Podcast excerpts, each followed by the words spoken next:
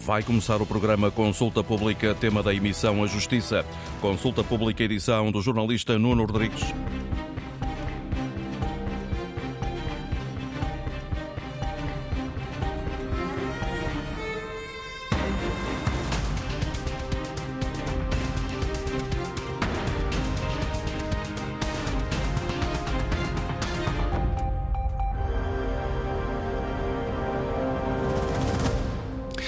Bom dia. Em que estado está afinal a justiça no nosso país? É esse o diagnóstico que vamos tentar fazer ao longo das próximas duas horas, com foco particular na questão dos tempos, o tempo da investigação, o tempo dos tribunais, as alegadas violações sistemáticas do segredo de justiça, a falta de recursos, humanos e não só, e também o impacto das greves que este ano já levaram ao adiamento de milhares de diligências e julgamentos.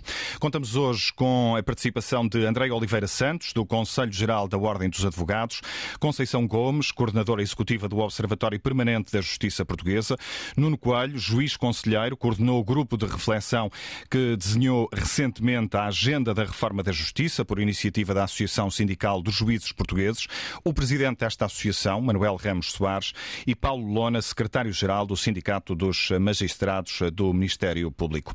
A todos agradeço a presença e a disponibilidade para esta reflexão. Vamos naturalmente abordar problemas antigos, é inevitável, muitos deles continuam aparentemente sem solução à vista. Há, no entanto, aspectos eh, mais particulares que têm marcado o dia a dia da justiça nos últimos meses e que podem ser entendidos, de certa forma, como novidade. É o caso das greves dos funcionários judiciais, que vão manter-se pelo menos até meados do próximo mês. Há milhares de diligências adiadas, mais de 60 mil, e julgamentos que já começaram a ser reagendados para finais do próximo ano. A jornalista da Antena 1, Rita Soares, apresenta-nos alguns casos concretos. Só à quinta foi de vez. Fui quatro vezes a Santa Cruz para uma leitura de sentença que só se realizou à quinta vez.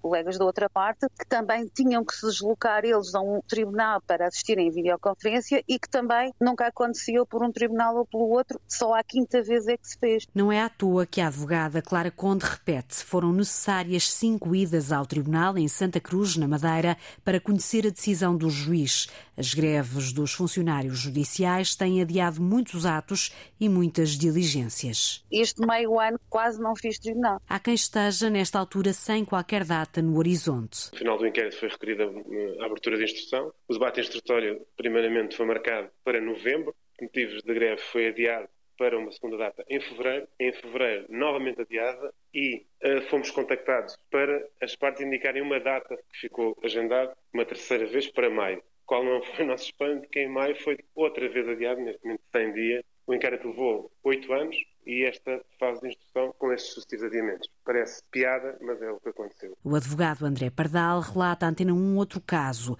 Uma trabalhadora que alega uma situação de despedimento ilícito e que não sabe sequer quando vai a tribunal. Intentou uma ação em dezembro do ano passado. Há uma audiência preliminar no início deste ano. É agendado para maio uh, o julgamento e é adiado também por motivos de greve eh, e não, neste momento não, não, temos data também. Os testemunhos sucedem-se, alguns a incluir viagens além fronteiras, conta o advogado Alexandre Araújo. Conseguimos marcar duas audiências em dois processos diferentes em dias seguidos para permitir que o cliente vindo de Itália pudesse estar presente. Uma foi no Tribunal Central de Aveiro e outra no dia seguinte no Tribunal de Comércio de Gaia. Quer uma, quer outra não se realizam em virtude da greve. E agora há que esperar mais uns meses. Passou para setembro, num processo que já vem de 2020. O de, do Comércio do Porto foi marcada uma nova audiência para eh, maio, novamente com a greve, não houve a audiência e vai também ser agora efetuada em setembro. Alguns casos entre os milhares que se acumulam fruto dos protestos dos funcionários judiciais. No âmbito deste trabalho, a Antena 1 pediu ao Ministério da Justiça dados atualizados sobre o impacto das eh, greves, mas eh, a resposta não chegou em tempo útil. O Sindicato dos Funcionários Judiciais fala em mais de 65 mil diligências adiadas desde o início do ano e em cerca de 7 milhões e meio de atos que ficaram por cumprir. Bom dia, Manuel Ramos Soares, presidente da Associação Sindical dos Juízes Portugueses. Começo por perguntar-lhe se, no seu entendimento, o país está a dar atenção, atenção devida aos impactos destas greves dos funcionários judiciais e como é que está a situação nos tribunais. Bom dia, obrigado pelo convite, cumprimento todos os participantes e também os ouvintes. Penso, na verdade, que hum, o país não está a dar a atenção devida a este problema e o governo também não. Se ouvíssemos ontem, uh, ouvindo ontem as declarações da Sra. Ministra da Justiça na entrevista que deu, vê-se que passou por este tema com muita leveza, como se fosse uma coisa pouco importante e vai-se resolver. Uh, se forem verdadeiros os números, e eu não contesto isso, dados pelo Sindicato dos Funcionários Judiciais, quase 70 mil adiamentos e 7 milhões de atos eh, processuais eh, que não foram realizados, isto é uma absoluta tragédia. Nós vamos levantar, vamos demorar anos a levantar-nos do chão. E quando finalmente isto se resolver, provavelmente já mudámos de governo e é assim que o país vai andando. As pessoas governam para quatro anos, querem resultados imediatos e os problemas que surgem depois, alguém que os resolva e que aguente as críticas. Uh, a peça que passou no início é um bom exemplo, tem bons exemplos dos problemas concretos que isto causa às pessoas. Nós não podemos ter pessoas sucessivamente a deslocarem-se para atos processuais, serem adiados, porque há uma greve que é legítima, e eu penso até que no plano da substância é justa. Já disse muitas vezes, os funcionários de justiça têm razão. De resto, todos os uh, advogados que foram ouvidos uh, neste trabalho fazem questão de salientar isso mesmo, que esta claro. é uma greve justa. Mas a senhora Ministra da Justiça também diz que eles têm razão. Quer dizer, toda a gente diz que tem razão. Bom, então se é assim, se têm razão, resolvam o problema. Não é andarmos nisto meses e meses e meses. Porque nós tivemos nos tribunais um efeito da pandemia que agravou problemas que já existiam, com certeza, mas que, felizmente, demorou poucos meses a recuperar. E, portanto, dentro, a seguir aos tribunais retomarem o funcionamento com relativa normalidade, ao fim de poucos meses, as questões, os adiamentos e todos esse, todo esse trabalho processual que tinha ficado congestionado recuperou-se. Este vai demorar anos, porque repare, se estivermos a falar de milhões de atos processuais da competência dos funcionários, estamos a falar de notificações, de junção de requerimentos, de ofícios, tudo isso eh, quando começar a ser praticado, implica horas e horas e horas de trabalho num sistema que já está congestionado, com um número de funcionários insuficiente, muitos desmotivados e com boas razões para estarem desmotivados, com uma média de idades de 50, 55 anos de idade. Portanto, isto vai demorar muito tempo a recuperar. E cada adiamento, cada processo que é adiado, quando finalmente puder ser remarcado, o que acontece muitas vezes é que isso tem um efeito dominó. Porque eu, se me adiam, se eu adio um julgamento hoje e preciso de o marcar outra vez, se este processo tiver urgência, não vou marcá-lo para daqui a um ano e meio. Tenho que encontrar um buraco de agenda dentro de um mês ou dois ou três. O que implica que tenha que desmarcar outros que estavam para aquele momento e adiá-los também para outras datas. Cada vez que eu faço isto, são dezenas de notificações são pessoas que já tinham marcado viagens que ficam prejudicadas porque têm que alterar as viagens. Quer dizer, há um conjunto de constrangimentos e eu não consigo perceber como é que para o governo isto não é um problema. Uhum. André Oliveira Santos, eh, do ponto de vista da Ordem dos Advogados, eh, o país eh, e o poder político em particular estão conscientes da dimensão do impacto destas greves nos tribunais do país? Bom dia, uh, bom dia também aqui aos uh, colegas de painel e a quem nos ouve e desde já obrigada pelo convite. Uh, não, não, claramente que não. Claramente que não há uma consciência daquilo, daquilo que se está a passar, não há uma consciência das implicações ou se essa consciência existe, não está a ser devidamente valorizado. Uh, aquilo que o Sr. estava a falar do adiamento constante dos atos e de todo o congestionamento subsequente a esses adiamentos reflete-se na vida das pessoas, no seu dia a dia. Repare, cada vez que eu vou acompanhar um constituinte meu, cada vez que há um adiamento, cada vez que há uma testemunha que se desloca, tudo isto tem um custo imenso, um custo económico imenso, para além de atrapalhar, e este é que é o termo, atrapalhar a vida das pessoas no, no seu dia a dia, tem um, um encargo económico, ou representa um encargo económico, numa altura em que todos nós sabemos que a justiça é cara. Aceder à justiça é muito caro. E, portanto, pensamos que claramente a Ministra da Justiça e este Governo não estão a dar a devida, a devida atenção e, e estão a esquecer constantemente que a Justiça é um pilar da democracia. Se a Justiça não funcionar, pois a confiança dos cidadãos e das cidadãs deste país vai cair para mínimos históricos. Portanto, não, não está a dar a resposta final. Conceição Gomes, bom dia também. Uh, em cima dos eh, problemas já existentes, do ponto de vista do Observatório Permanente da Justiça Portuguesa, que tipo de consequências é que a situação que estamos agora a viver, na sequência destas greves, poderá ter no, no sistema judicial a médio prazo? Muito bom dia. Cumprimento também os colegas de, de painel, pois de facto este é um, é um problema com, com impactos que já foram aqui salientados quer pelo Dr. Manuel Ramos Soares, quer pela doutora Andreia, e, e, na, e na verdade, quer dizer, eh, esta situação agrava claramente uh, as percepções negativas uh, em relação à justiça, agrava os custos da justiça, as deslocações sucessivas das pessoas a tribunal uh, com adiamentos não tem, portanto, tem também um impacto nos custos, mas também nessa percepção negativa e, portanto, de facto, é um problema uh, que, que, enfim, que, uh, portanto, está em causa também o Estatuto dos Funcionários, não é um problema recente, é um problema antigo, como sabemos, mas, de facto, é um problema que, que não, não está a ser resolvido e deve ser resolvido. Paulo Lona, secretário-geral do Sindicato dos Magistrados do Ministério Público, está uh, connosco também a partir dos estúdios da Antena 1 em Coimbra. Uh, perante a gravidade da situação, que uh, já foi aqui assinalada, como é que se explica, no seu eh, entendimento, que este braço de ferro se mantenha sem sinais de aproximação entre os sindicatos e o Ministério da Justiça? Muito bom dia. Queria começar por agradecer, em nome dos sindicatos magistrados do Ministério Público, o convite para participar neste programa, a cumprimentar os colegas de painel, Dr. Nuno Coelho, Dr. Manuel Soares, a doutora André Oliveira Santos, a Conceição Gomes, que está aqui no estúdio, comigo no estúdio em Coimbra, bem como o jornalista do estúdio Nuno Rodrigues. Eu concordo com, com, muito o que foi dito até, até agora quanto, à, quanto à questão dos atrasos provocados pela, pela greve, que me parece que são, que são inequívocos e que vêm agravar alguns atrasos já existentes. Quanto ao braço de ferro, hum, parece-me que o, o, Ministério da Justiça deveria olhar mais, mais seriamente para, para a questão dos oficiais de justiça, para a necessidade que eles precisam de ter um, um estatuto e uma carreira minimamente aliciante, um vencimento compatível um, segundo foi há pouco tempo transmitido pelo Sindicato dos Funcionários Judiciais, uh, foi aberto um concurso em que a maior parte das, das, pessoas que concorriam eram do Norte e do Centro, sendo, sendo, sendo certo que uh, as vagas destinavam-se principalmente para Lisboa. Ora, com um, vencimento de base que está próximo do, do ordenado mínimo, cerca de 800 euros, é, é muito difícil aliciar um, pessoas a concorrerem e a ingressarem na carreira.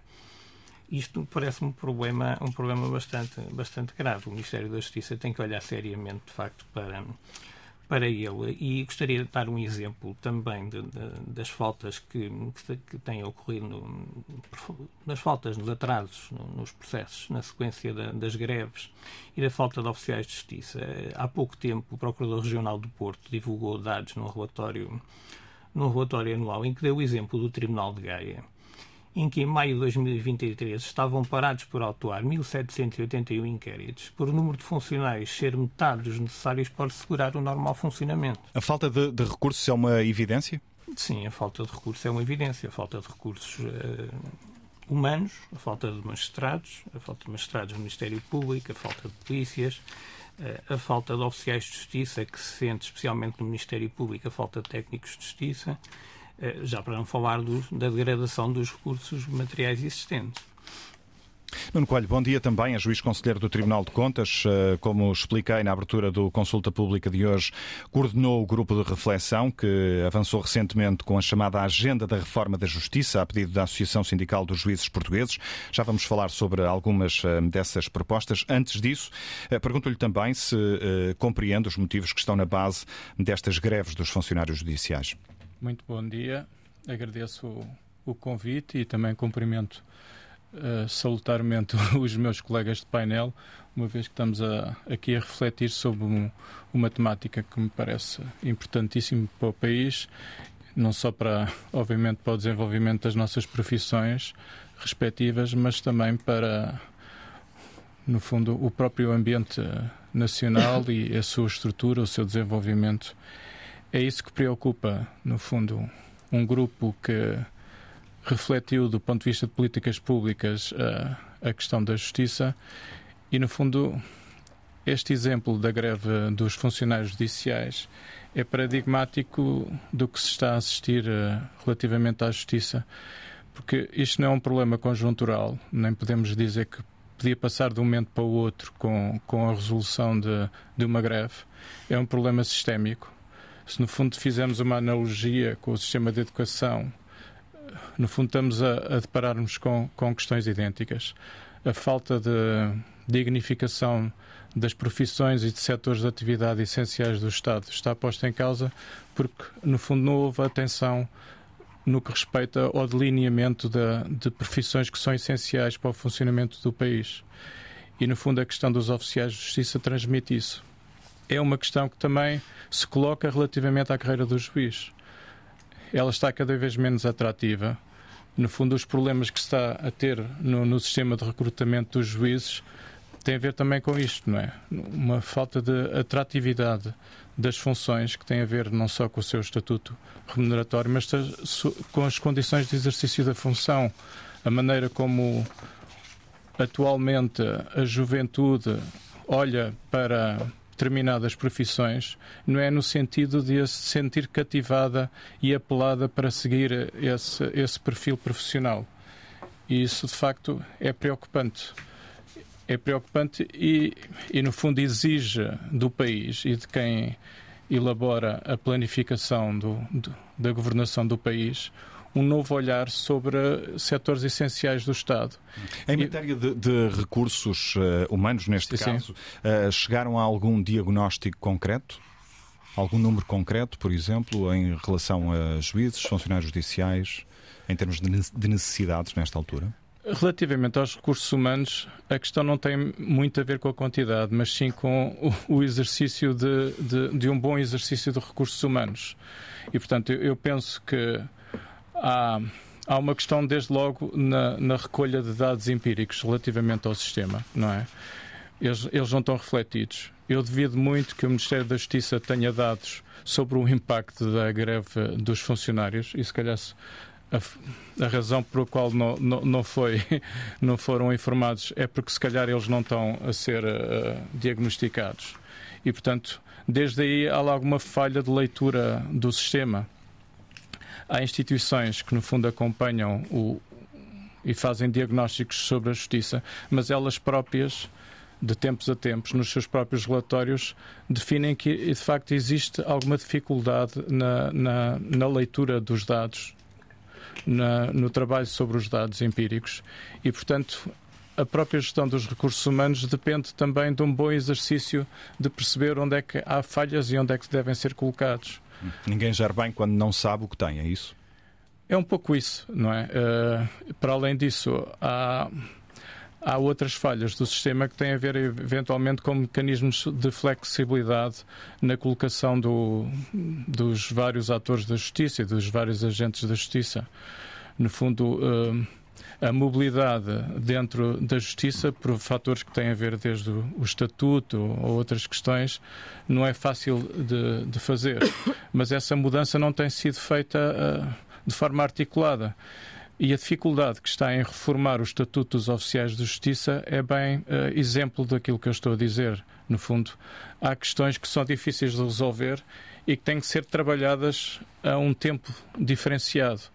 Como o, o meu colega Manuel Soares dizia, no fundo, há uma há um olhar para a justiça cíclico que é com os prazos normais da legislatura que não é compatível com a reforma estrutural.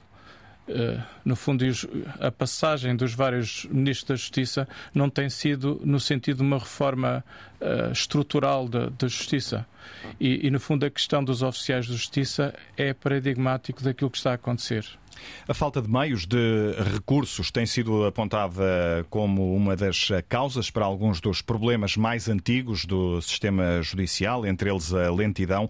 Gostaria de vos eh, ouvir para já sobre duas áreas específicas: a questão dos tribunais administrativos e fiscais, onde há processos que se arrastam há décadas, com pessoas que morrem antes de saberem que o tribunal lhes deu razão, e aquela que é, porventura, para o cidadão comum, a face mais visível da lentidão da justiça os casos mediáticos mais complexos que, por norma, envolvem eh, pessoas conhecidas e que também se arrastam durante anos. Eh, Manuel Soares, eh, não vamos entrar em detalhes sobre casos concretos, imagino que não o queira fazer, mas há um processo que voltou a dar que falar ainda muito recentemente, o processo Tutti Frutti, a investigação dura há cerca de sete anos e só agora, há poucas semanas, a Procuradora-Geral da República uh, anunciou a constituição de uma equipa em regime de exclusividade para concluir a investigação. Como é que isto se eh, justifica do seu ponto de vista? Ou seja, como é que se decide agora criar uma equipa uh, exclusiva sete anos depois do início da investigação? Olha, não conheço os, os meandros desse caso, mas vamos lá ver. Um departamento onde esse inquérito está pendente tenho a certeza que tem carência de funcionários, provavelmente, com toda a probabilidade, tem carência de magistrados e há de ter carência de meios. No sentido de que o Ministério Público tem-se queixado muitas vezes para realizar perícias, para realizar provas.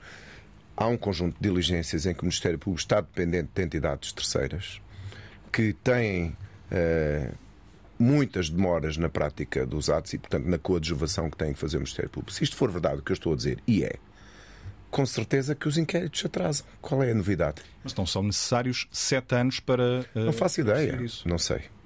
Não, não, não, sei deste processo em concreto, porque é que a senhora Procuradora-Geral eh, teve uma intervenção agora e se a podia ter tido mais cedo. Não faço ideia. Estou só a dizer que o senso comum diz-nos que num departamento ou numa organização que precisa de meios, que precisa de dinheiro para funcionar melhor, nós não podemos viver com esta realidade durante 20 anos e olhar para ela e contemplá-la e passar a vida a lamentá-la e depois, quando conhecemos o resultado desses problemas, que é haver atrasos e haver situações uh, que não são admissíveis num Estado de direito que funcione bem, e esse exemplo é um, é um deles, não podemos depois ficar admirados. Voltando atrás, porque é que é inadmissível? Com certeza, nós não podemos ter uh, inquéritos, não devíamos poder ter inquéritos eh, pendentes com matéria desta dimensão e desta importância de pessoas que exercem funções de relevo no país e, portanto, o país precisa de saber se os ministros que nos governam são corruptos ou se não são. E, portanto, para isso, temos de ter um sistema que funcione muito mais rapidamente e, se forem corruptos, serem acusados, serem julgados e serem condenados. Hum, precisamente, se os casos mais mediáticos são os que a sociedade toma uh, por norma como exemplo, uh, esses casos têm um potencial de dano na imagem da justiça e do Estado de Direito uh, muito significativo. Claro, o que é que me interessa que esses casos sejam 1 ou 2%. Claro que eu posso dizer assim, ah, mas a generalidade dos casos não é assim, despacha-se em sete meses. É verdade. Mas eu pergunto isto, o que é que interessa às pessoas lá em casa, ou o que é que me interessa a mim, que estou preocupado com a imagem do sistema, se as pessoas só conhecem os 2%. Eu, se for uma entidade responsável, se eu for o governo, tenho que intervir nos 2%. Não é? Se eu quero melhorar a percepção sobre o funcionamento da justiça, não vou dar entrevistas a dizer está tudo bem, porque isso é apenas um resíduo, quando eu sei que esse resíduo, no plano quantitativo, tem muito importância. É a montra. É a montra, mas é que não é só 2%, pode ser 2% na quantidade. Mas na importância é mais que 2%. Nós não podemos ter, eu não tenho medo dos números dos processos, nem dos nomes, não podemos ter um ex-primeiro-ministro pendurado numa dúvida se é culpado ou inocente durante 20 anos ou 30. Não pode ser. Porque são, o são país. processos que se arrastam durante anos, que, que abrem a porta a julgamentos na praça pública, a eventuais violações do segredo de justiça? Com certeza, evidentemente, se, se o jornalista tiver informação sobre um processo, não vai dizer assim: ah, eu não vou passar isto na rádio, porque coitados dos tribunais, precisam do segredo de justiça para funcionar e coitados dos arguídos não podem ver os nomes eh, eh, arrastados na praça pública e, julgados sumariamente pelo cidadão que lê os jornais e ouve a rádio e vê a televisão. Isso não acontece. A única forma de impedir esses efeitos colaterais nefastos em absoluto é tornar os processos mais rápidos e dar-lhes a eficiência no, no, na tramitação que era suposto terem. E reparem, se formos perguntar com total honestidade porque é que esses processos se atrasam, ninguém sabe. Ninguém sabe. Eu posso dizer com a maior das facilidades que a culpa é aqui à minha direita da senhora advogada que recorre abusivamente, peço desculpa estar a utilizá-la como exemplo, aos mecanismos processuais que foram pensados para o exercício legítimo, mas que é ilegítimo. E a doutora responde-me assim: Pois, pois, está bem, mas vocês não cumprem prazo e eu tenho que cumprir. Quer dizer, o sistema não pode viver deste amadorismo de nós não conhecermos as causas dos problemas. E por isso tenho dito, nestes processos mediáticos, nos processos de, de criminalidade económica ou financeira complexos, aquilo que temos de fazer já propus isso à Senhora Ministra da Justiça e já disse isto em público. Na última reunião, ela disse que vai pensar nisso. Vamos ver se pensa rápido. É criar uma equipa que faça a análise retrospectiva dos processos que findaram para se perceber onde é que pararam, quanto tempo pararam, quem é que os fez parar, porquê é que pararam e se essa paragem foi útil para o desfecho final.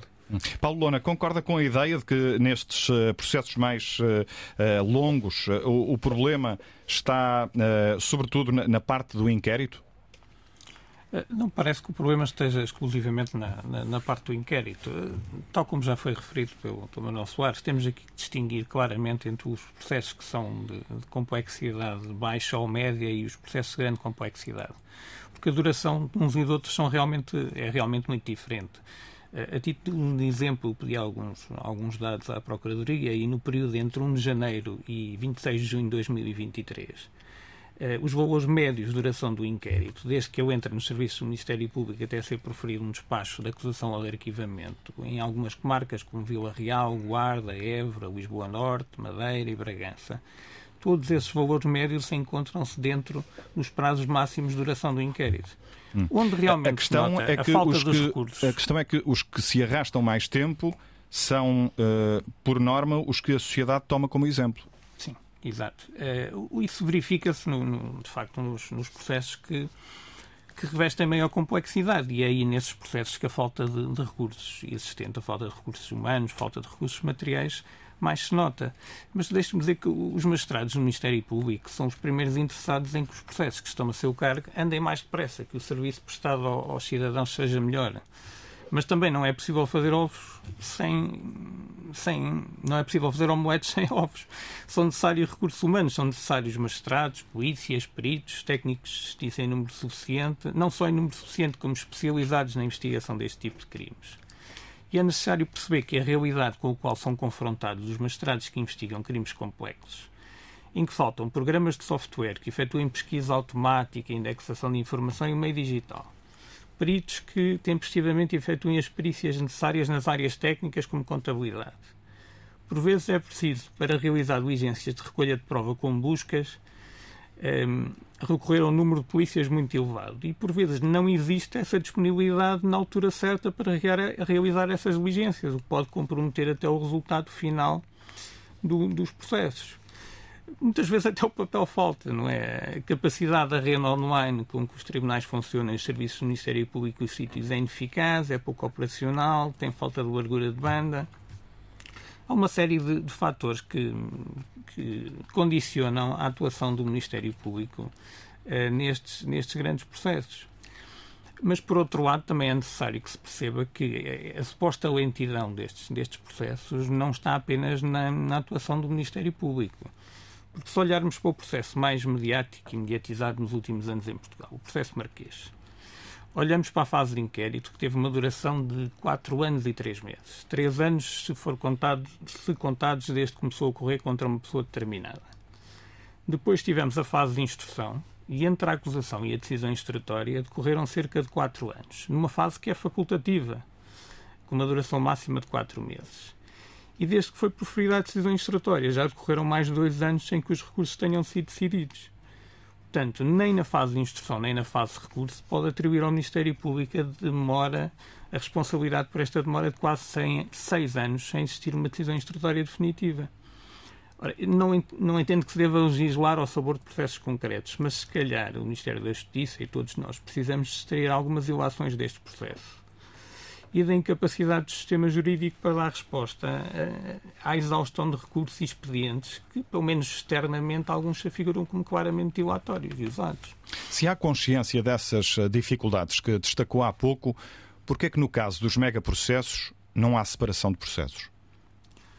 nem sempre a separação dos processos vai resolver uma investigação num, num processo complexo chamado megaprocessos muitas vezes lida com, com uma realidade única, que não é separável em si. Uh, e nesse sentido tem, tem cada vez mais o Ministério Público tem recorrido a, a equipas especializadas uh, com vários magistrados, com polícias, ultimamente até neste processo Tutti Frutti foi anunciada a criação de uma equipa em que estão cinco magistrados do Ministério Público a tempo inteiro em disponibilidade completa o que por outro lado vai, vai causar outros transtornos, porque terão sido substituídos por, por outros colegas no trabalho que desempenhavam anteriormente. Mas esse, esse trabalho um, especializado, esse ir buscar especialistas em várias áreas para, para permitir dar maior celeridade a estes megaprocessos, talvez permita, hum, de forma mais, mais estruturada, um, que, que essas investigações andem mais, com, maior, hum, com maior celeridade penso que que será uma resposta será uma resposta hum, adequada porventura podia ter sido tomada mais mais cedo essa essa opção em, em alguns processos eh, mas não deixa está, de ser está uma está a referir-se ao, ao, processo Tutti Frutti sim, por sim, exemplo sim, sim.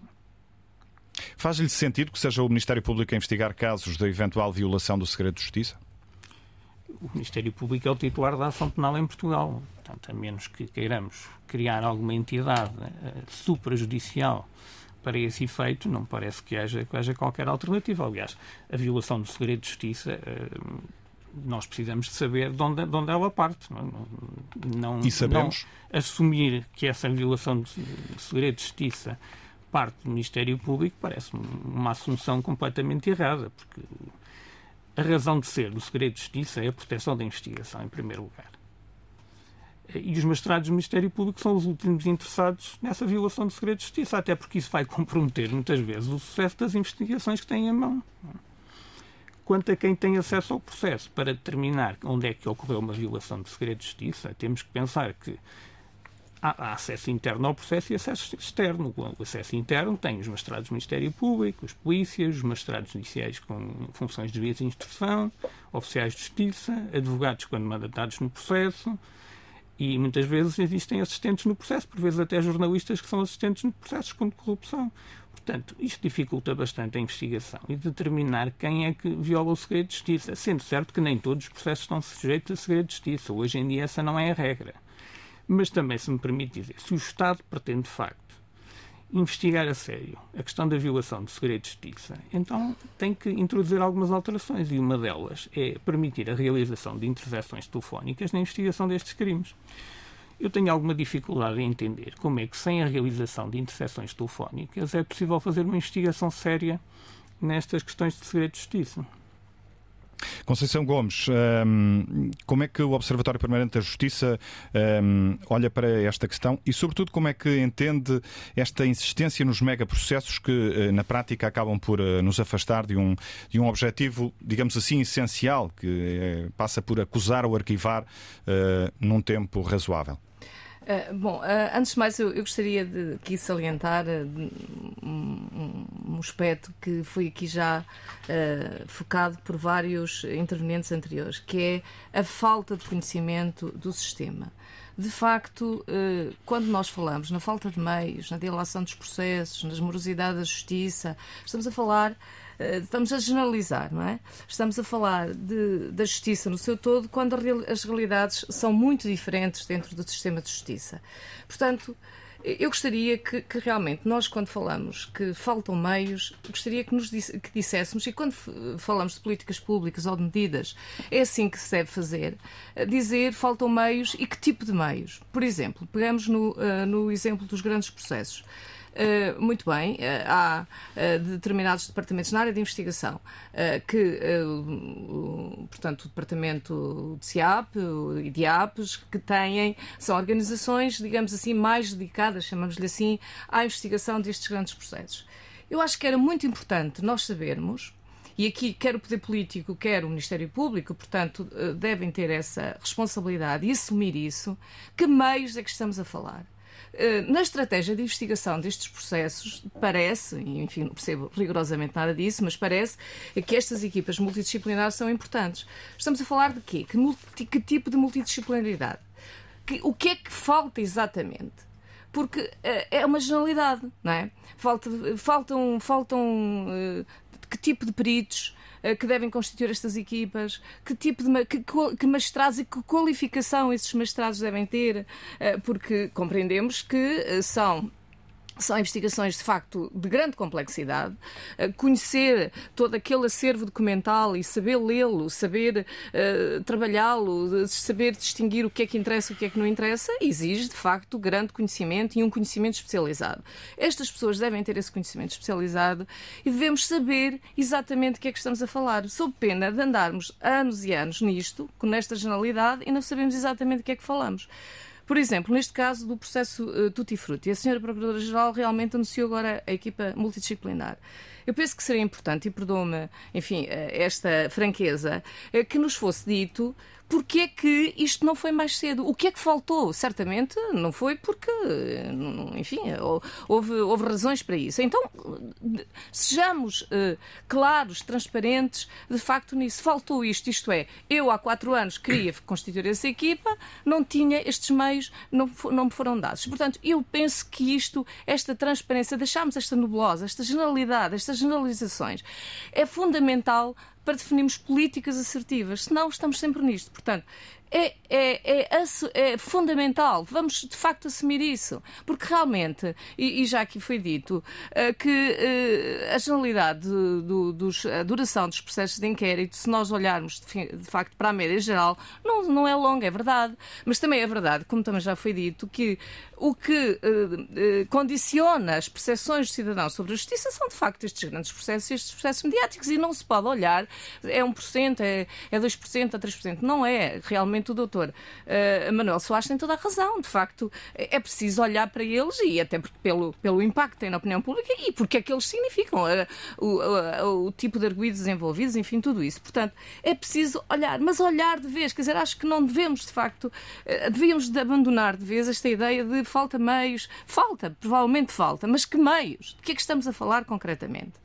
E isso é importante. E é isto, e deveria, de facto, depois, enfim, ser assumido identificados claramente políticas, medidas concretas eh, que, os, eh, que, que lhes respondam. Porque, de facto, estamos neste arrastar eh, de situação, porque, de facto, as situações são muito desiguais. Quer dizer, não, não há, há, há meios, há falta de recursos, de, de, recursos humanos, sobretudo em alguns tribunais, em algumas, em, para responder a algum tipo de processos, noutros não. E, de facto, e agora aproveito já, enfim, que estou no uso da palavra, para, até porque penso que foi na, na vossa peça, foi destacado foi dado um exemplo dos tribunais de trabalho, é preciso, de facto, também compreendermos que há não só estes, estes processos complexos na área da investigação criminal, mas também outros processos que atingem muito diretamente com direitos uh, fundamentais, direitos das pessoas. Quer dizer, uh, muitas vezes as pessoas que estão à espera uh, de uma decisão do Tribunal relativamente a um acidente de trabalho,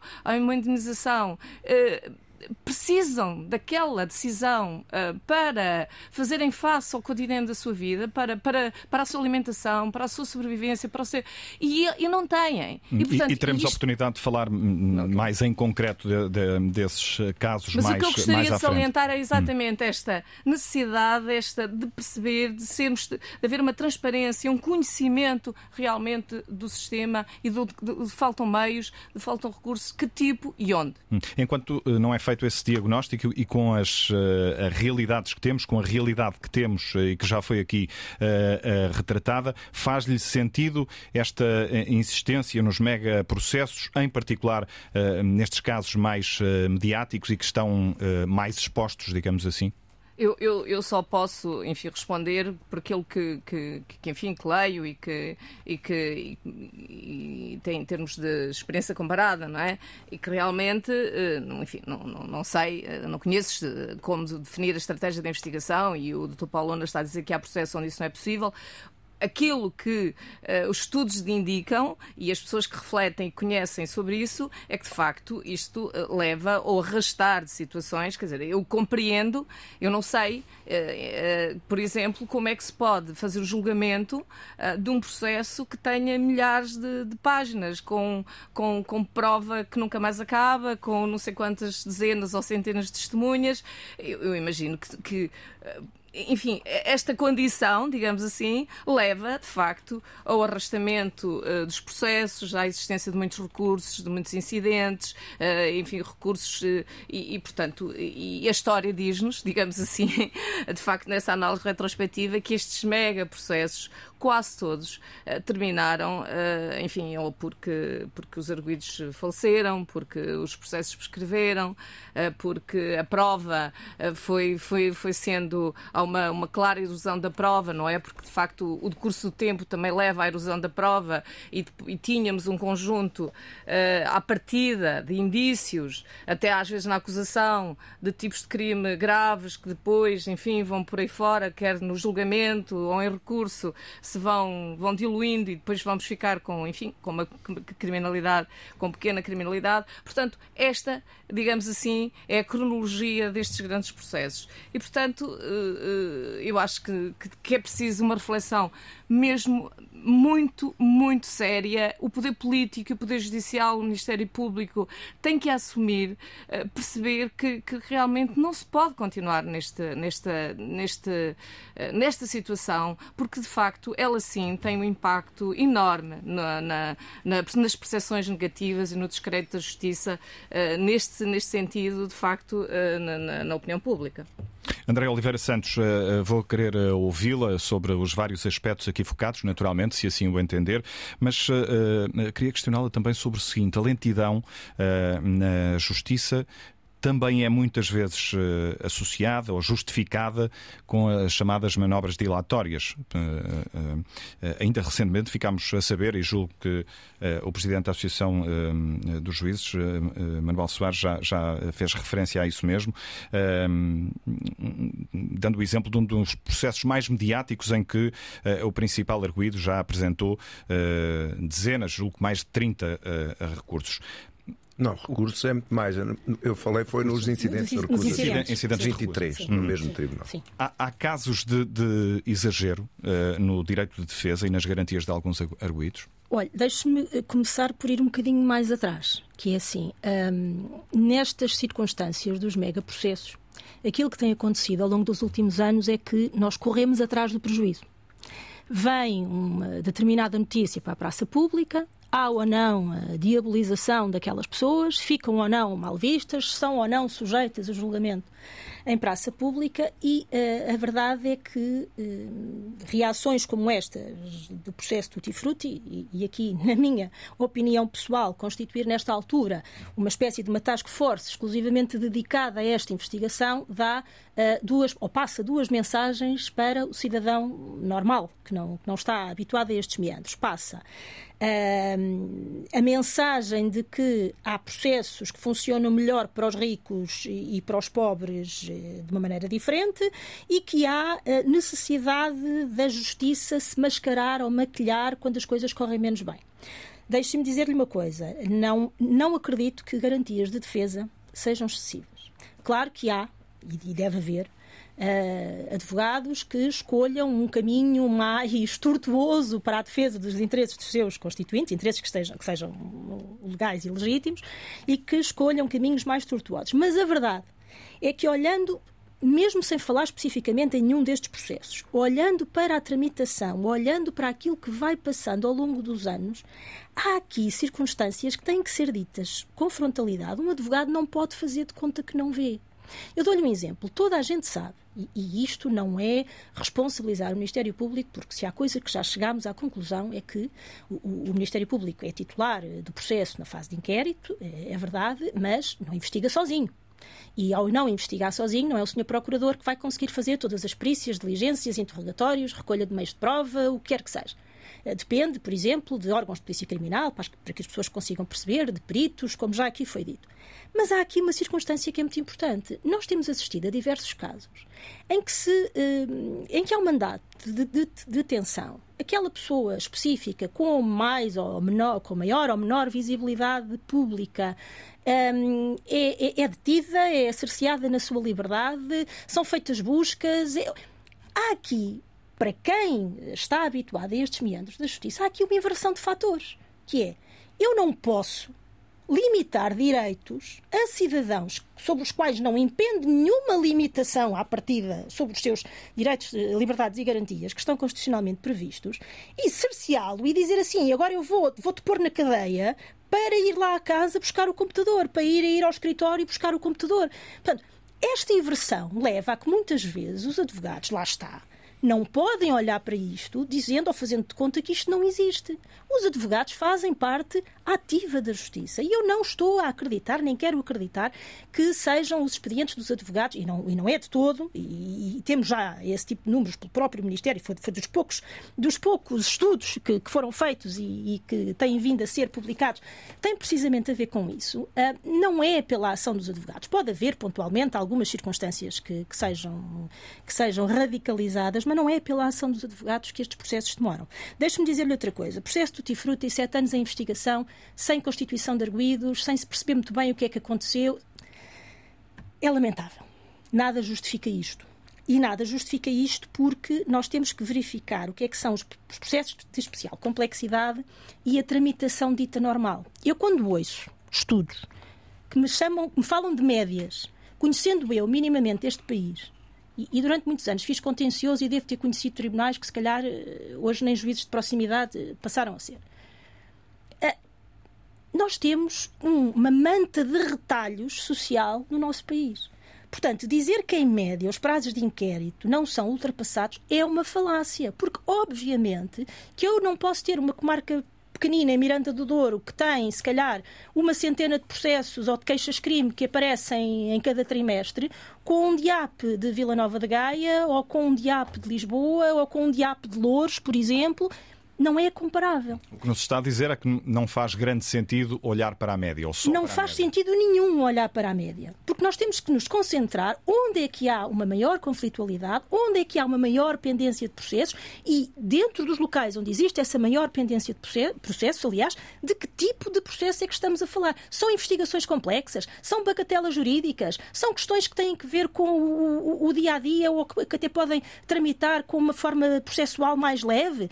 Tudo isto tem que ser analisado e parece-me a mim, e isso, isso foi meia culpa, meia culpa, que não conheço esses estudos, isto não foi analisado e não é visto. Agora, eh, cada vez que sai uma notícia, cada vez que um, surge uma questão mediática, cada vez que fica em causa, e como dizia aqui o doutor Manuel uh, Soares, estamos a falar de pessoas que uh, têm uma vida política ativa no país.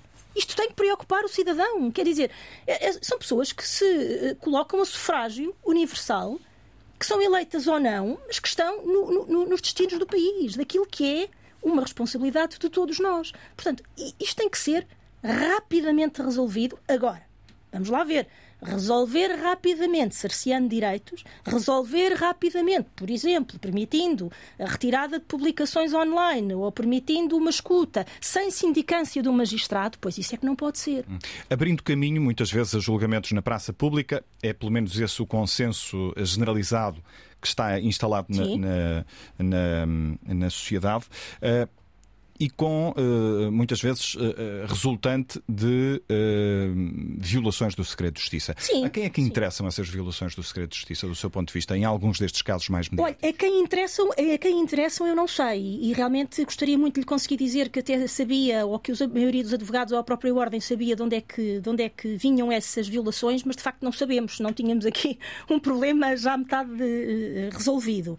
Portanto, a quem interessam eu não sei, mas a grande maioria dos arguídos que se veem arrastados anos a fio com uma espada em cima da cabeça e da credibilidade sobre a sua própria pessoa, a sua honra, a, a, a, sua, a sua forma de estar, não interessa de certeza. E a maioria dos advogados também não. Repare, não é a primeira, nem a segunda, nem a terceira vez, se calhar nos últimos cinco anos isto tem sido mais radicalizado, de que os próprios mandatários nos processos sabem dos despachos, sabem do andamento processual pela comunicação social. Isto é confrangedor. Nós temos um, um mandatário, às vezes até com alguma, com alguma visibilidade, e que nos diz Eu ainda não fui notificada, eu não sei de nada. Isto é preocupante. Agora, como lhe digo, ao advogado, ao arguído, neste caso, ou à parte processual representada pelo seu mandatário, não interessa, de certeza. Ouvimos há instantes o sinal horário das 11 da manhã no continente, menos uma nos Açores. O estado da Justiça em debate no Consulta Pública de hoje, com a participação de Manuel Soares, presidente da Associação Sindical dos Juízes Portugueses, André Oliveira Santos, do Conselho Geral da Ordem dos Advogados, a Conceição Gomes, coordenadora executiva do Observatório Permanente da Justiça Portuguesa, Paulo Lona, secretário-geral do Sindicato dos Magistrados do Ministério Público e Nuno Coelho, juiz conselheiro do Tribunal de Contas, que coordenou o grupo de reflexão reflexão que avançou recentemente com a chamada Agenda da Reforma da Justiça. Retomando uh, o assunto que, estávamos a abordar há pouco e, e uh, voltando a si, Manuel Soares, uh, até porque fez referência a isso mesmo há instantes, se não me falha a memória, falou daquela proposta que voltou a apresentar ao Ministério da Justiça para que, enfim, sejam criados grupos de trabalho para analisar os processos que envolvem cidadãos famosos, se é que podemos dizer assim, eh, e, perceber eh, porque demoram tanto tempo esses processos a chegar ao fim. Eh, na sua leitura, o que é que poderá estar na origem da demora nesses processos? Eu não sou adivinho e, portanto, quando digo que precisávamos ter um conhecimento fundamentado da realidade, esse conhecimento não pode partir de uma análise empírica e de eu achar, ou a doutora que está à minha direita achar uma coisa e o meu colega que está à esquerda achar outra. Falta precisamente esse conhecimento. Mas terá, por certo, uma experiência não, eu, que eu, permite ter uma, uma Eu é identifico é alguns problemas que gostava de ver comprovados e identifico-os com base numa experiência construída há muitos anos e também com, uma, com base numa observação atenta da realidade. A questão das garantias. Não tenho nenhuma dúvida que todas as garantias de defesa que estão na lei estão bem. E não há ninguém minimamente responsável e que olhe para o sistema com sentido de justiça, que seja capaz de dizer não, vamos eliminar esta e aquela.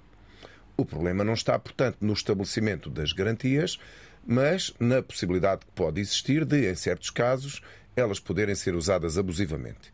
E se forem abusado, usadas abusivamente, ou seja, não com o fim para a qual foram estabelecidas, mas apenas com o propósito de atrasar a decisão ou de atrasar a marcha do processo, elas passam a ser abusivas ou o uso delas passa a ser ilegítimo. Um exemplo. O senhor vai a tribunal, tem um juiz. O juiz que está à sua frente teve um problema consigo, apresentou queixa-crime, tiveram um problema de vizinhança, um problema de qualquer natureza. E a lei permite que o senhor peça o afastamento do juiz. E ninguém contesta que esta garantia existe por um fim legítimo. E se pedir esse afastamento do juiz com uma razão legítima, mesmo que o tribunal não lhe dê razão, não há nenhum problema. Está no uso de um direito. Agora, se o senhor pedir no mesmo tribunal 23 vezes o afastamento dos juízes todos, por razões que sucessivamente o tribunal diz que são absolutamente uh, uh, improcedentes e que visam apenas a utilização deste mecanismo processual para atrasar o processo. E se o senhor tiver para pagar duas ou três mil euros, dois ou três mil euros de custas de cada vez que perde um incidente destes, eu pergunto, não está aqui um problema? Não devemos olhar para isto e dizer não. Este mecanismo não foi estabelecido para isto. Mas para não ficarmos só focados nas, nas garantias, também podemos olhar para dentro. Se eu tenho um departamento do Ministério Público ou um tribunal onde sistematicamente se repetem erros, então, erros esses que depois se refletem no tempo do processo e no desfecho final do processo, então o sistema também tem de ter mecanismos, através dos respectivos conselhos, de intervir com os instrumentos de classificação dos juízes ou de transferência de juízes ou disciplinares que existam. O que é que eu quero dizer? Isto não é cada um de nós apontar o dedo ao vizinho e dizer a culpa está toda do teu lado. Nós temos que ter a humildade suficiente para perceber que um problema desta dimensão não deve ter uma resposta simples. Porque é um problema complexo. Porque é que um processo demora 30 anos, ninguém consegue dar uma resposta rápida, dizer, olha, é por causa disto. Porque se a resposta fosse tão evidente, já tinha solução. O, o que se perguntará uh, uh, lá fora, as pessoas que nos ouvem, porventura, é que tipo de erro é que pode ser cometido pelo facto de estar envolvida uma pessoa famosa num determinado processo? Claro, um processo, quando atinge uma dimensão tal que se torna praticamente ingerível, já isto já é um problema. E aqui regressávamos à questão dos megaprocessos. Eu diria que faz sentido olhar para um processo numa perspectiva global, o Ministério Público, na fase de inquérito, não olhar para aquilo e dizer eu vou concluir a minha investigação com uma mega acusação se o Ministério Público tiver consciência que essa mega acusação se transforma num mega problema ingerível, deve, se possível, porque há casos em que não é possível, mas se possível, deve ser pragmático e dizer mais vale partir isto em três ou quatro pedaços e tornar isto gerível. Bom, mas quer dizer, a dimensão já é um problema.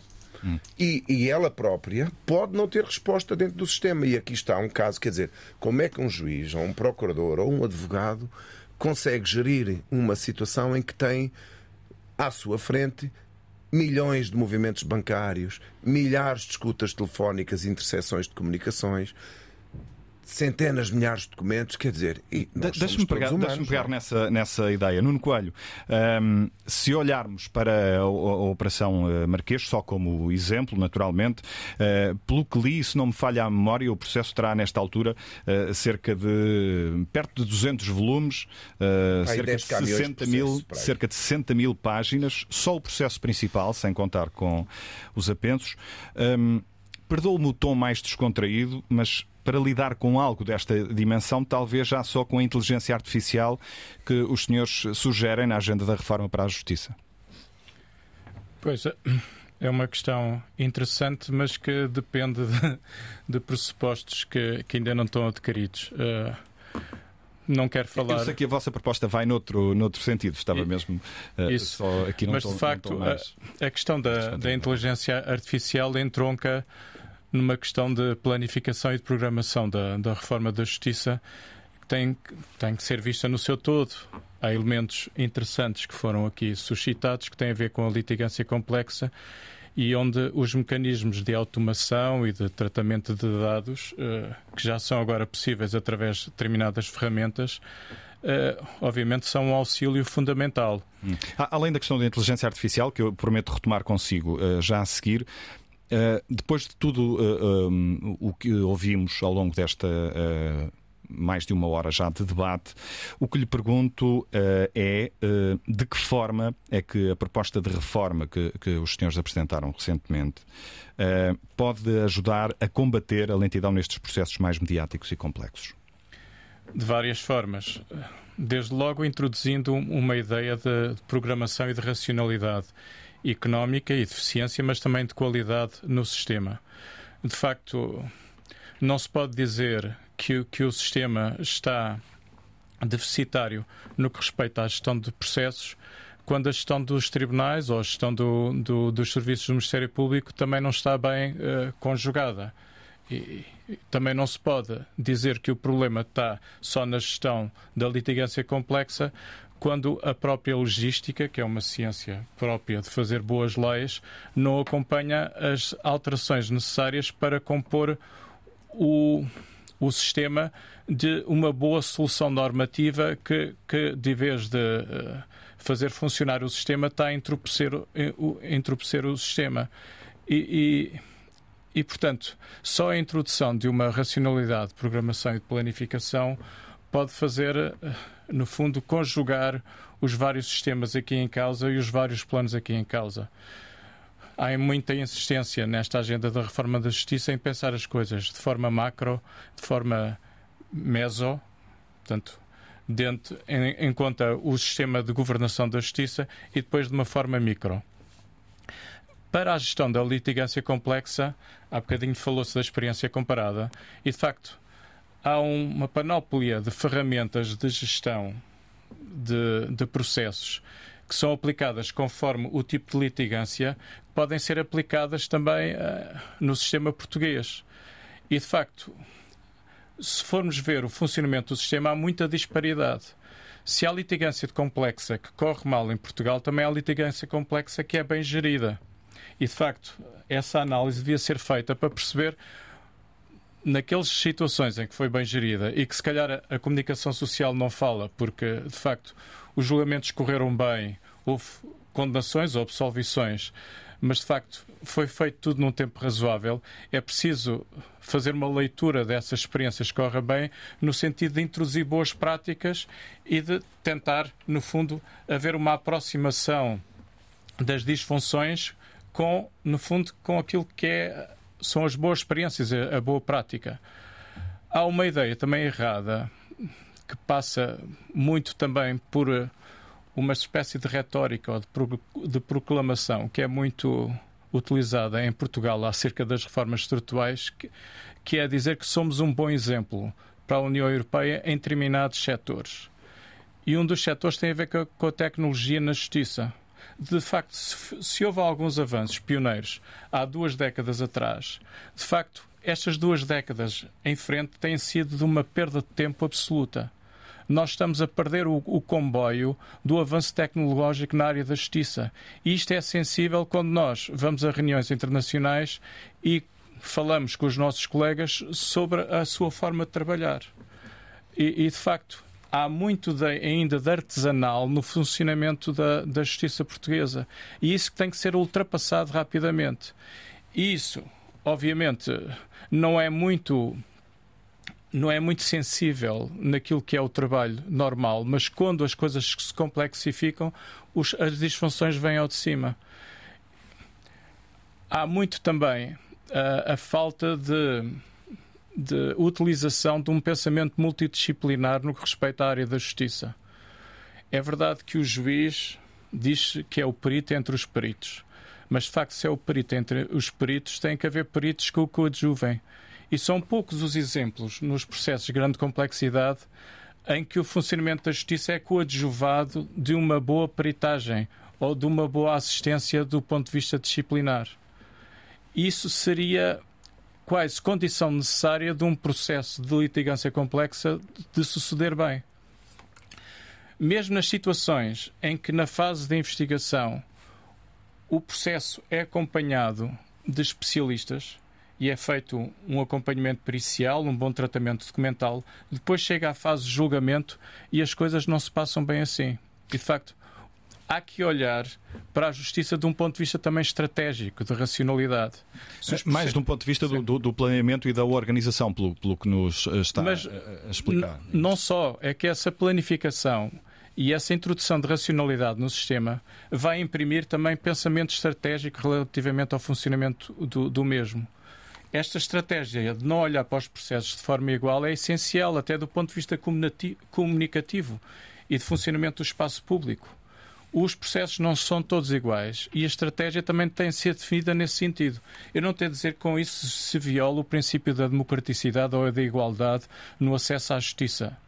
Mas, de facto, o acesso à justiça e a equidade e a democracia também é feita de espaço público e de visibilidade e, e, e de política de comunicação. E, portanto, se houver, relativamente à estratégia dos processos de litigância complexa, uma estratégia bem pensada, antecipada, que não chega ao final de sete anos e depois a criação de uma equipa disciplinar, isso não faz sentido. Se as coisas forem bem pensadas, o resto do funcionamento também da justiça também vai funcionar de forma racional. A questão é se é ou não possível uh, aplicar esse, esse modelo, esse novo paradigma, com os meios que existem agora, tanto uh, humanos como materiais? É possível se houver uma adaptação e uma flexibilidade dos recursos humanos que temos. E muitos deles valiosos e que não estão a ser uh, bem aproveitados. Porque, no, no, fundo, no sistema não se está a dizer que há falta de inteligência ou de racionalidade. Tanto que, se ouvirmos os atores, e os funcionários, e os juízes e os magistrados do Ministério Público, eles têm uma forma racional de responder às coisas e dizer onde estão os problemas, não é? E, portanto, procurar, no fundo, potenciar a capacidade instalada e com uma boa gestão de recursos humanos também. Para além disso, se houver falhas de recursos humanos e recursos tecnológicos, e nesse plano eu diria que há falha não no sentido das profissões clássicas, mas naquelas que podem fazer disrupção no sistema. Não é? há falta de engenheiros de sistemas, há falta de tecnologia e há muita falta e deficiência de meios a este nível. Se olharmos para o funcionamento de outros países, em que de facto houve um salto em frente relativamente ao avanço tecnológico, em Portugal isso não aconteceu. E tem a ver com o déficit de recursos humanos nessa área. E que contributos e em que áreas é que a inteligência artificial pode, pode dar? Nos processos mais, mais simples, digamos assim? Quer dar-nos alguns exemplos? A evolução do, da tecnologia na justiça tem passado dos velhos sistemas de informação e da introdução da, da informática até a automação e inteligência artificial. Passa também por transição digital, Há muita disparidade entre funcionamentos do sistema até a nível da experiência comparada. Alguns sistemas já introduziram a automação e a inteligência artificial, mas muitos deles ainda estão na transição digital. Eu diria que Portugal está na mediana. Estamos numa transição digital e, de facto, é preciso avançar muito na transição digital para depois ter, no fundo, capacidade de automação. Isto porquê? Porque a automação trabalha com Big Data, trabalha com dados massificados. Se não houver dados introduzidos no sistema, não é possível fazer automação. E, portanto, a transição digital tem que ocorrer e ocorrer bem. E para que ela aconteça em Portugal, ainda há muito a fazer. E há muita disparidade de funcionamento no sistema. Em, Portugal não existe só a justiça que se falou aqui, também a justiça criminal, a justiça civil, a justiça administrativa fiscal, eu estou num tribunal que também é, é um funcionamento da justiça e trabalha com contratação pública, trabalha com isso, com verificação de legalidade das contas, da contabilidade pública. Existe o Tribunal Constitucional que trata, eh, no fundo, de outro setor vital, que é a conformidade daquilo que é a aplicação da lei com as normas e os princípios constitucionais. E, portanto, nesta planópia de sistemas, há uns que funcionam já de uma forma muito diferenciada, não é? Uhum. Estamos a falar de transição digital uh, e vem-me à memória os retratos que nos têm chegado e que nos vão chegando de tribunais em todo o país que não apresentam, uh, em muitos casos, o mínimo de condições tetos e paredes a cair, problemas nos sistemas elétricos, na rede. Uh, são várias dificuldades que a jornalista Rita Soares nos vai retratar agora. Se os tribunais fizessem exames, haveria muitas notas negativas. O juiz Fernando Prata Andrade, do Conselho Superior da Magistratura, fala em várias linhas vermelhas que estão a ser ultrapassadas. Edifícios degradados, sem condições mínimas, instalações a funcionar em contentores, situações transitórias que se tornaram definitivas. Para ter um retrato real de norte a sul e também das ilhas, está a ser feito um levantamento nas 23 comarcas. Os resultados vão ser conhecidos em breve.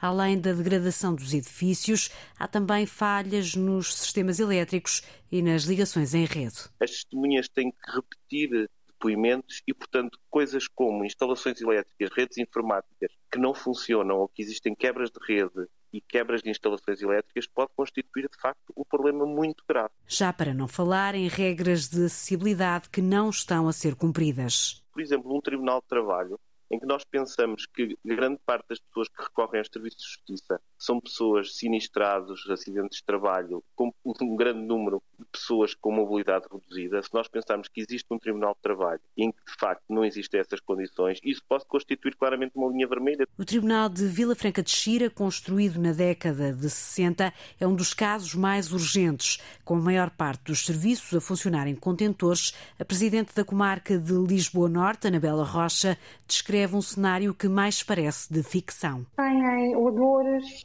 infiltrações, aqui e ali já bolores. Recentemente um deles teve um problema de, do chão que colapsou, estamos agora a consultar o mercado, apareceu um buraco, tivemos uma senhora procuradora que não caiu, mas quase que caía. O novo edifício foi prometido há cinco anos, mas ainda não passou do papel. Qualquer pessoa que vem de fora e que olha para aquelas condições nem percebe às vezes, uh, tirando o facto de ter entrado na porta e de saber que é um tribunal, mas uh, não percebe uh, que o que se está a passar. Os alertas repetem-se e em muitas situações já não basta fazer obras, é necessário construir tribunais de raiz. Nuno Coelho, uh, retomando a conversa uh, e percebendo esta realidade, um, não é difícil de, uh, de, perceber que temos aqui um desafio muito grande quando falamos de transição digital. Sim, é um desafio grande, mas não está divorciado do desafio estrutural. Isto é, estas situações retratam, no fundo, uma área da justiça que não pensa na sua programação a longo prazo. E a ideia é os problemas da, das estruturas. Os edifícios começam a ter problemas se não são administrados e bem geridos, até a nível de obras de conservação, não é? Quer dizer, isto, é, isto é sinal de que, no facto, o olhar para o funcionamento da justiça, se calhar não é muito divorciado do olhar do, da gestão do, do, do, país no seu todo. E, de facto, temos dificuldade a pensar as coisas a longo prazo e a pensar as reformas do ponto de vista estrutural. E há áreas essenciais do Estado, como a educação, a saúde. A pandemia foi, no fundo, um tempo de exercício de radicalidade, não é? E em que se percebeu que os setores essenciais do Estado têm que funcionar, sob pena de não sobrevivência, não é? Mas em aspectos radicais do, do, viver ou morrer, não é? Quer dizer, muitos, muitas pessoas passaram por um drama imenso de, de familiar no sentido de não terem serviços médicos acessíveis em, quando os seus familiares estavam uh, doentes e gravemente, não é? Isso é um problema, não é? Quer dizer, é um problema essencial. Isso acordou-nos na, na altura, pelo menos, para a essencialidade de determinadas áreas essenciais, de pensar o futuro de forma diferente. E, de facto, a área da justiça ainda é uma área de confluência e tem uma complexidade a todos os níveis, inclusive no, no nível macro. É porque, como é uma área de separação de poderes, no fundo, a, a questão não, não pode ser só tratada a nível do Ministério da Justiça. É algo que envolve, no fundo, os setores essenciais é do Estado. É transversal e também tem que subir no patamar e perceber que há, há determinadas eh, questões relativamente à justiça que têm que ser programadas de forma diferente. Sou pena de suscitar dúvidas relativamente ao interesse que têm os governos e os executivos ter uma justiça forte ou um Ministério Público uh, mais limitado na, no seu nível de ação, que é isso que acontece quase cotidianamente e semanalmente na, na, na área da comunicação social. Uhum. Para que isso não aconteça, era bom que a área da justiça tivesse divorciada desta calendarização e da governamentalização da, da área de reforma. E para isso era necessário algum consenso político de Estado no sentido de programar, programar as coisas diferentes, de maneira a também introduzir dignidade no, no sistema.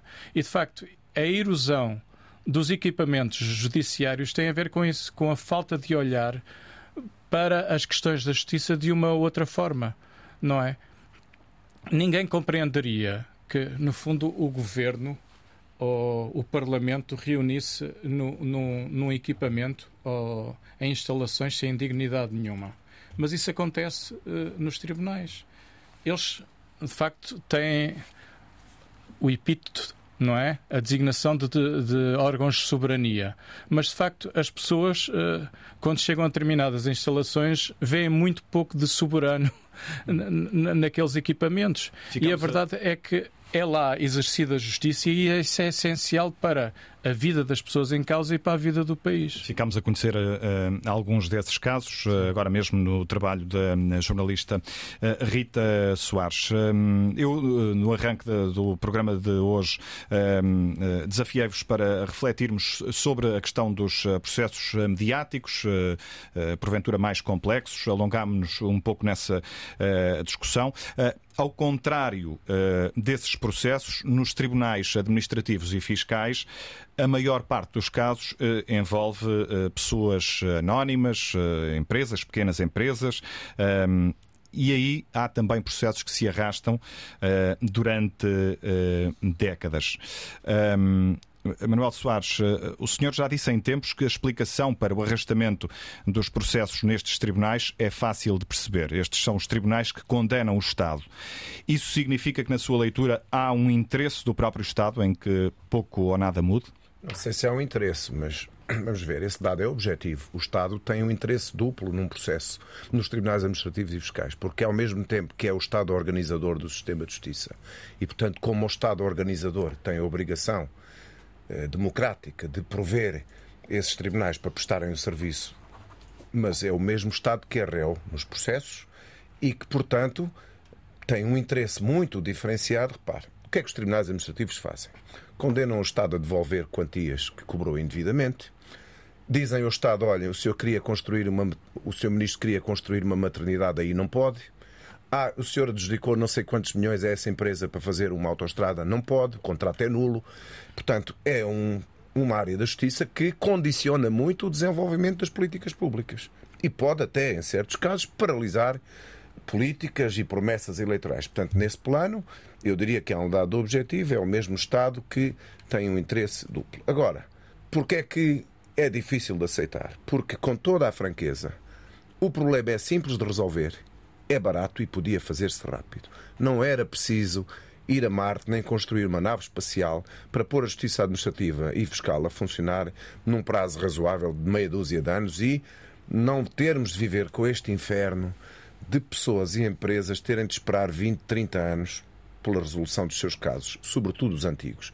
E nem temos de ver a senhora Ministra da Justiça ir à televisão e perguntam-lhe: Ah, mas os processos demoram 30 anos e ela diz: Ah, mas está melhor, agora é só 20.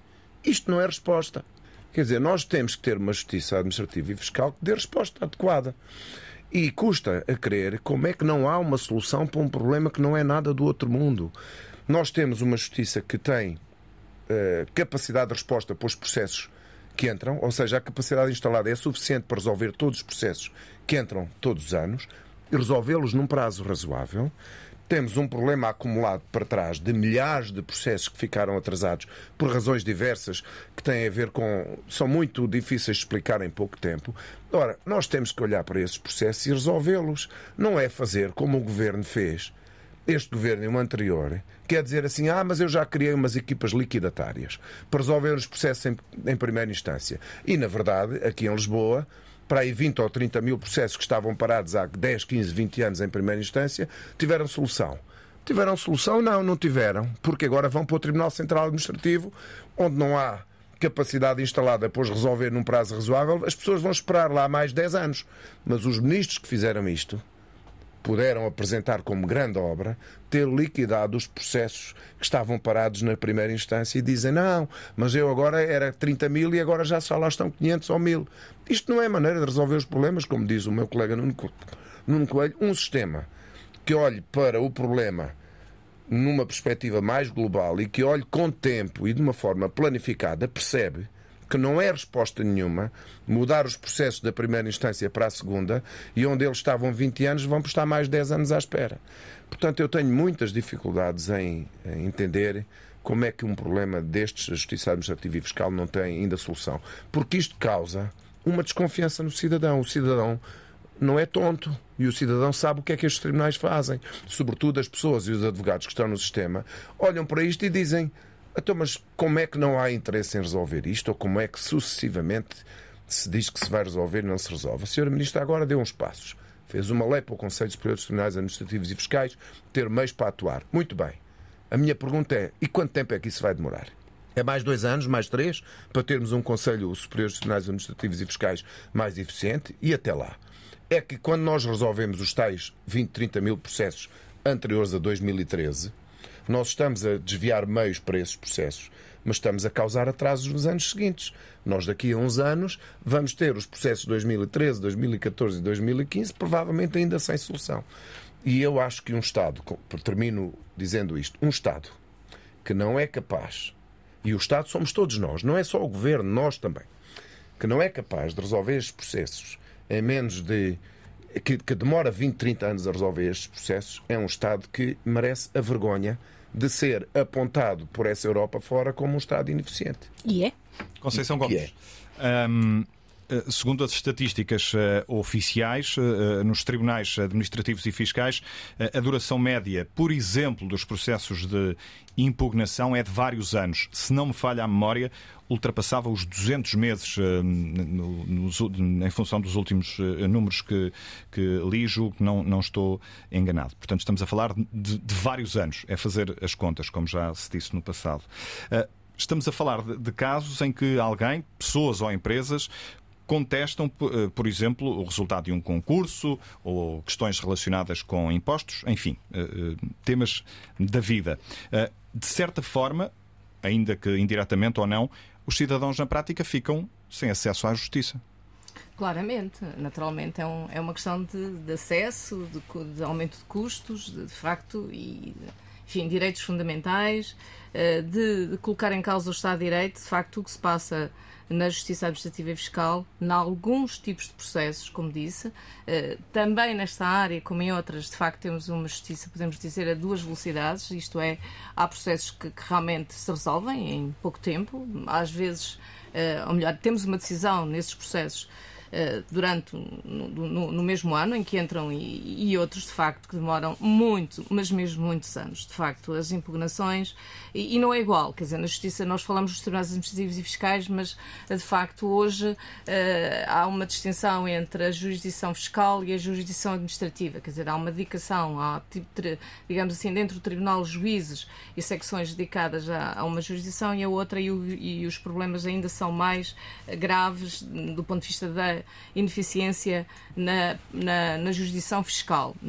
Portanto, de facto, há aqui um problema de stock, chamamos-lhe assim, eh, como o Dr. Eh, Ramos Soares já assinalou, que tem a ver com, enfim, com, com questões lá atrás e que se iniciaram em 2004, na reforma de 2004, eh, e que não foram resolvidas, mas de facto nos últimos anos tem havido um aumento de quadros na primeira instância. Nós, se olharmos só para o número de processos centrados, e no facto não tem havido maior procura, não diríamos que os quadros começam a, ficar, olhando de facto para, para os processos centrados e para os quadros que, que, que existem. Realmente o problema é, é esse, esse, esse, esse stock. Um, e, e, é preciso encontrar, de facto, uma solução consensual entre o poder político e o poder judicial para olhar e para resolver o stock.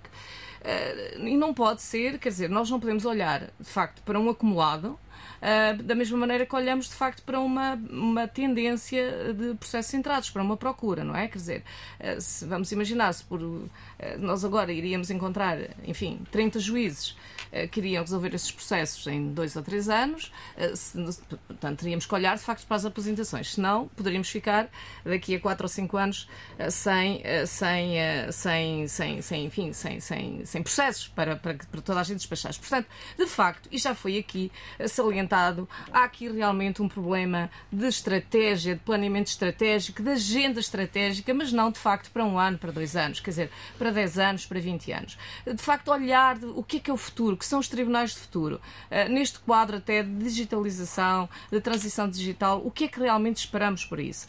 E eu gostaria de acentuar, isso também tem efeitos na justiça administrativa e fiscal, que é disso que estamos a falar, mas é transversal. Realmente o sistema é realmente, uh, é sobretudo, há, há aqui muitas ilhas, quer dizer. É, é realmente é uma organização complexa, como, como, como também temos na saúde e noutras áreas, onde de facto há corpos profissionais com regras, com estatutos é, próprios, com hierarquias, quer dizer, com, e, e de facto há aqui uma grande complexidade neste sistema. Há aqui um problema de governação, portanto, é, é uma governação muito, portanto, entre o poder político e o poder judicial e, e que, não, que muitas vezes não se entende e temos vários exemplos e se enfim daria vários programas, eh, mas de facto é preciso esse, esse consenso, de alguma maneira, de governação que foi sendo apontado. E, e, e, acabarmos muito com esta, esta ideia, este sistema de ilhas, que, se, que tanto é a nível macro como a nível micro. Eu dou um exemplo. Uh, nós, uh, por exemplo, pegamos até no, no, nos exemplos da Justiça Administrativa e Fiscal. Uh, administrativa e fiscal. Há, na segunda instância, de facto, há este acervo de complexidade, portanto, os tribunais centrais administrativos, há juízes que conseguem gerir, porque, digamos assim, têm uma gestão dos próprios processos. Por exemplo, o sistema, uh, o, o, sistema informático não nos diz o objeto do litígio, quer dizer, classifica os processos, é um, um bocado técnico, mas de acordo com determinadas impugnações, por exemplo, mas não diz de que é que é. Não, não, não sabemos se é então, um problema. Deixa-me acrescentar o seguinte: nós estamos em direto, isso também nos permite, hum. felizmente, atualizarmos uh, hum. informação em tempo uh, real e, e, eu estou aqui a consultar as estatísticas oficiais nesta hum. altura, com dados relativos a abril deste ano. E no caso dos processos de impugnação, a duração média no ano passado foi de 252 sim, meses. Sim, são... Há aqui uma outra linha que uh, fala em outras ações, uh, que também não conseguiremos perceber o é exatamente que é o que é. Mas mesmo mas, uh, neste caso, deixe-me só acrescentar, nesta linha, outras ações, a duração média é de 256 meses. Sim, mas, mas nessas durações médias, de facto, tem processos que demoram 20 anos, 20 e tal anos, quer dizer, é, é inadmissível, de facto, uma situação destas. Mas realmente, quando falamos de impugnações, podemos estar a falar de vários tipos de questões e vários tipos de litígios. Mas, portanto, isto para lhe dizer, se há juízes e se há juízes embargadores perante nos tribunais da relação, que quando lhe entra o processo percebe, vão tentar perceber o que é que é a matéria e fazem, digamos assim, uma gestão, quer dizer, têm um programa, eles próprios introduziram uh, mecanismos que lhes permitem, por exemplo, quando estão a, a, a julgar um processo ou a fazer, portanto, um, um projeto de acórdão, sabem que, por exemplo, já têm outros processos equivalentes e, digamos assim, já os vão julgar. Há outros que não fazem isso. Quer dizer, eh, bom, os processos entram, têm-nos lá e, portanto, e de facto temos aqui desempenhos muito desiguais. E não é porque as pessoas trabalhem mais ou menos, não estou aqui, a, de facto, é, é realmente esta componente gestionária que é hoje realmente muito relevante e que tanto é a nível, digamos, da governação, a nível macro, como a nível, digamos assim, da gestão do processo. Fala-se muito na gestão processual. Uh, e, e, de facto, tem resultados diferentes. Quer dizer, há aqui, é preciso digamos assim, lançar mão de vários instrumentos, de várias ferramentas. Os recursos humanos são, são, são relevantes. Não estou aqui a, a, a, a considerar que é um fator despiciendo, mas há outros fatores que de facto levam Aliás, há juízes que nos dizem, há juízes embargadores que dizem, bom, é preciso olhar para o todo, quer dizer, eu, eu, eu tenho, digamos assim, respondo, não tenho o meu acervo de pendências é gerível e há outros que de facto que não têm. Uh, e, portanto, tentar perceber porque é que é assim e, de facto, deixarmos esta ideia de ilhas, quer dizer, aprendermos com as boas práticas, aprendermos, de facto, quer dizer, não, uh, há um pouco esta ideia de cada um faz como quer, uh, não, não estou a falar da decisão, atenção, não, é? Não é nisso. Estou a falar, de facto, nesta gestão, digamos assim, processual. Cada um faz como quer e é assim que deve ser. E porque se assim não for, eh, estamos a entrar, de facto, na esfera da, da independência uh, do, do, Eu sei que, que, enfim, que há muita gente, há muitos magistrados que já não pensam assim, não, não, não, é, mas de facto ainda é muito assim. Portanto, é realmente, eu diria, de facto, a expressão de um sistema de ilhas. Isso também é importante, de facto, uh, que, que deixe de existir. Portanto, o que eu gostaria de acentuar, de facto, há aqui medidas, ferramentas e várias medidas que é preciso tomar. Agora, é acima de tudo uma, uma decisão política no sentido, eh, digamos assim, da sua palavra no sentido geral. Quer dizer, numa preciso perceber, ok, temos este problema, é preciso atacá-lo. É inadmissível, de facto, no Estado de Direito nós tenhamos este tipo de respostas. Há pessoas que telefonam, e os funcionários dizem-nos isso, telefonam recorrentemente para o Tribunal, enfim, numa situação desesperada, vão lá, onde é que está o meu processo, como é que é, uh, vamos imaginar uma negligência médica, vamos, quer dizer, vários tipos de situações, empresas que estão numa situação, uh, do ponto de vista económico, asfixiante e que não têm a decisão, porque contestaram um imposto, e, e realmente não é admissível. Nós não podemos, de facto, uh, aceitar que isto possa ser admissível. Quer dizer, uh, reduzir de facto, se, se, enfim, se isso foi dito de 20 para 30, quer dizer, não é admissível. E não é pensar que, bom, vamos reduzir aqui uns meses, mas não nos podemos conformar com isso. E o que eu acho é que há uma conformação, digamos assim, uh, com este tipo de situação. E isto é que não é possível. Quer dizer, o poder político e o poder judicial, e aqui a responsabilidade é de ambos, não se podem conformar. Quer dizer, e a sociedade não pode exigir e tem que pressionar para que não se conformem. Porque realmente tem que haver solução. E a solução é preciso mais alguns recursos, vamos buscar os recursos, mas também é preciso que os, uh, os, os, atores judiciais compreendam que, uh, que, que provavelmente temos que uh, todos aceitar que temos que funcionar e que deve haver aqui regras, ou melhor, digamos assim, instrumentos de gestão que, que não estávamos habituados a funcionar com eles e que é fundamental também introduzi-los e aprender com boas práticas. Paulo Lona, como é que os magistrados do Ministério Público avaliam a situação que se vive nos tribunais administrativos e fiscais do país? Eu concordo que, que haverá ganhos, eventualmente, de, de produtividade eh, em função de, de, da adoção de determinados instrumentos de gestão.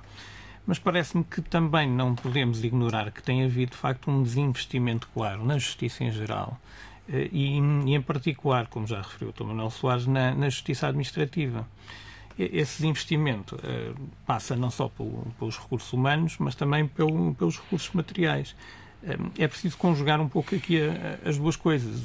Os instrumentos de gestão, tornar uma gestão mais, mais eficaz do próprio sistema, mas também o Ministério da Justiça tem que fazer um investimento sério também na, na justiça administrativa porque sem esse investimento, só com base nos instrumentos de gestão, parece-me que não será possível um, compensar os atrasos existentes na justiça administrativa. Quando falamos em demoras, em processos que, que duram 20, 30 anos, é difícil uh, atribuirmos esse, essa demora a, a, uma só, a uma só causa. Sim, é a conjugação dessas, dessas causas que me parece, na conjugação dessas causas é que me parece que está a explicação. Se me permita, uh, também já agora que falámos das condições também materiais e fazendo um bocadinho uma resposta a um apelo da doutora Conceição Gomes quanto às condições materiais. Eu só acrescentar que o Sindicato dos Magistrados há cerca de um ano fez uma avaliação das condições de trabalho do, dos magistrados hum. e as condições e, e, materiais. recordo, focou também a situação do, dos tribunais administrativos. Sim, sim, concretamente em relação aos edifícios, só alguns dados muito, muito genéricos que aqui tenho. Uh, há dados concretos, mas, mas uh, genéricos em termos nacionais. Quase metade dos edifícios onde os magistrados trabalham apresentam 45% de 45,5% de danos que resumem a 25,6% de infiltrações, 16,9% de problemas nos telhados, 10% de problemas no chão, mais de 20% de deficiências nos WCs. Portanto, 13,7% dos magistrados não têm gabinete próprio, eh, o que inviabiliza muitas vezes a realização de diligências presenciais. 37,8% eh, dos casos não existem espaços próprios para os magistrados do Ministério Público realizarem diligências como interrogatórios, audição de testemunhas, de trabalhadores, sinistrados, progenitores, vítimas de crimes. Esta situação pode ser dramática. Deram-me há uns tempos um exemplo de uma colega que trabalha em, em violência doméstica e que está a partilhar gabinete e partilhando gabinete numa situação urgente teve que ouvir uma vítima de violência doméstica num corredor, que é fácil de compreender que não será uma situação minimamente adequada, não é? Uhum. Em termos de material de trabalho, quer dizer, falta, falta um pouco tudo, quer dizer, desde digitalizadores, 62% dos magistrados não tinham acesso a eles, ratos de computador, impressoras, 8,3%, eh, material adequado, como desde a simples, o simples facto de ter uma cadeira adequada ao trabalho, 34%, material consumível, falhas de, quanto ao papel, 8,3%, material de escrita, pilhas para o rato, Portanto, temos, temos aqui falhas de, de diversa ordem. 20,5% dos lugares, isto em termos de recursos materiais, de acordo com o estudo feito pelo sindicato também, 20,5% dos lugares existentes no quadro magistrados do Ministério Público não estavam preenchidos em relação ao último movimento. Uh, portanto, numa amostra de 611 que foi feita, ficaram 125 lugares por, por preencher necessariamente esta falta de recursos eh, tem que se notar, tem que se notar não só na, na, na jurisdição administrativa, como na jurisdição comum. André Oliveira Santos, uh, faltam meios, recursos humanos e materiais. Uh, no caso dos uh, tribunais administrativos e fiscais, é faltam. só isso que falta? Não, não, falta muito mais e deixe-me voltar aqui um bocadinho atrás, uh, porque me parece importante para que as pessoas percebam que estão lá em casa e que não falam juridiquês, uh, podem, podem não estar a perceber exatamente aquilo que nós estamos a falar. O problema da justiça em Portugal não é um problema só dos tribunais. Os tribunais estão num estado catastrófico, o edificado está num estado catastrófico. Eu posso lhe dizer que nestes dias de calor uh, estive a fazer diligências em família com edifícios sem ar-condicionado, com salas uh, interiores fechadas, em edifícios vidrados e em que uh, a temperatura média lá dentro era de 44 graus. Portanto, é natural que as pessoas não tenham grandes condições. Algumas salas vão tendo ar-condicionado, enfim, as pessoas entram para a sala e ainda brincam um bocadinho com o magistrado e ainda lhe dizem, ó, oh, doutor, aqui é que eu estou bem. Quer dizer, isto é, é, é, é rir-nos um bocadinho da, da tristeza. Mas, para que as pessoas consigam perceber, a justiça não é só feita nos tribunais. E nós estamos, neste momento, a assistir a uma situação em que, do ponto de vista da opção estratégica e política, estamos a, a, a governar, ou este governo está, está a fazê-lo, para a estatística. Foi há pouco tempo, há coisa de umas semanas, apresentado um novo sistema online de criação de empresas. Epá, isto é fantástico.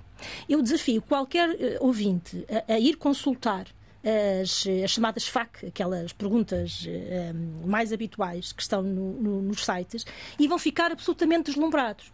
Qual é que é o problema? O problema é que por um lado, diz ao cidadão: meu caro, vem cá e tu sozinho nem sequer precisas de um profissional, anda cá e fazes tudo e constituis uma empresa e é tudo online e é tudo uma facilidade. E depois temos dias seguidos em que os sistemas não estão, não estão operacionais. Temos dias seguidos em que há, por exemplo, necessidade de fazer uma apresentação complementar e o E-Portugal não está a funcionar. Temos dias seguidos em que eu quero fazer uma, uma, uma eh, alteração, um ato de, de sociedades comerciais, imaginando uma troca de gerente há uma, uma destituição de gerente e a nomeação de um novo gerente. E eu passo dias, dias, em que eu não consigo fazê-lo online. A redução emolumentar também não é por aí além significativa. Então, isto o que é que vai acontecer? Vai acontecer que eu, advogado, vou, e se calhar a maior parte dos cidadãos também, mas o advogado, vai se dirigir àquela conservatória que até sabe que trabalha bem. O que é que acontece aqui? Aquilo que há pouco era dito de que há magistrados que são fantásticos e conseguem ter um planeamento de um trabalho o cidadão deste país, tal e qual como todos os outros dos outros países, pelo menos que tenham um Estado de Direito a funcionar, não pode ficar num achismo ou numa roleta russa. Epá, que tive uma sorte desgraçada, dei com um magistrado que sabe usar, por exemplo, a agenda do Google, pá, e que é fantástico e, e é muito orientado. Eu não posso dizer a um, a um, constituinte meu que me entra pelo escritório, ó oh, meu caro, olha, se calhar eh, vamos fazer isto de outra maneira, porque, olha, o, o senhor conservador, ou o senhor procurador, ou o senhor magistrado, ou o senhor juiz, este não trabalha lá muito bem. Isto não pode acontecer. Isto é um achismo que nos retira a pouca credibilidade que ainda existe. Dizer-lhe também, nós neste momento vivemos uma situação de acesso aos serviços públicos absolutamente lamentável. Dou-lhe um exemplo prático. Nesta altura, para fazer um agendamento nas finanças, a grande maioria dos serviços de finanças da região da Grande Lisboa, da área metropolitana de Lisboa, não tem agendamento antes de setembro. E, portanto, eu estou impedida, como cidadã, de me dirigir a um serviço de finanças, porque quando eu lá chego vão-me dizer, olha, ou tira uma senha para fazer um agendamento, ou temos pena.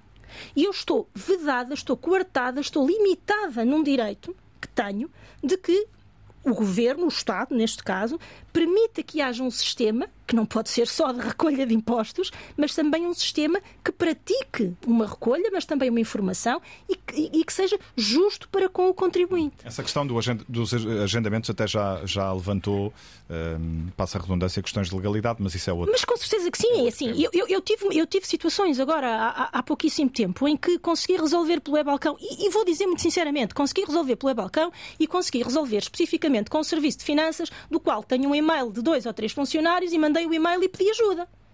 Quer dizer, isto não pode funcionar assim.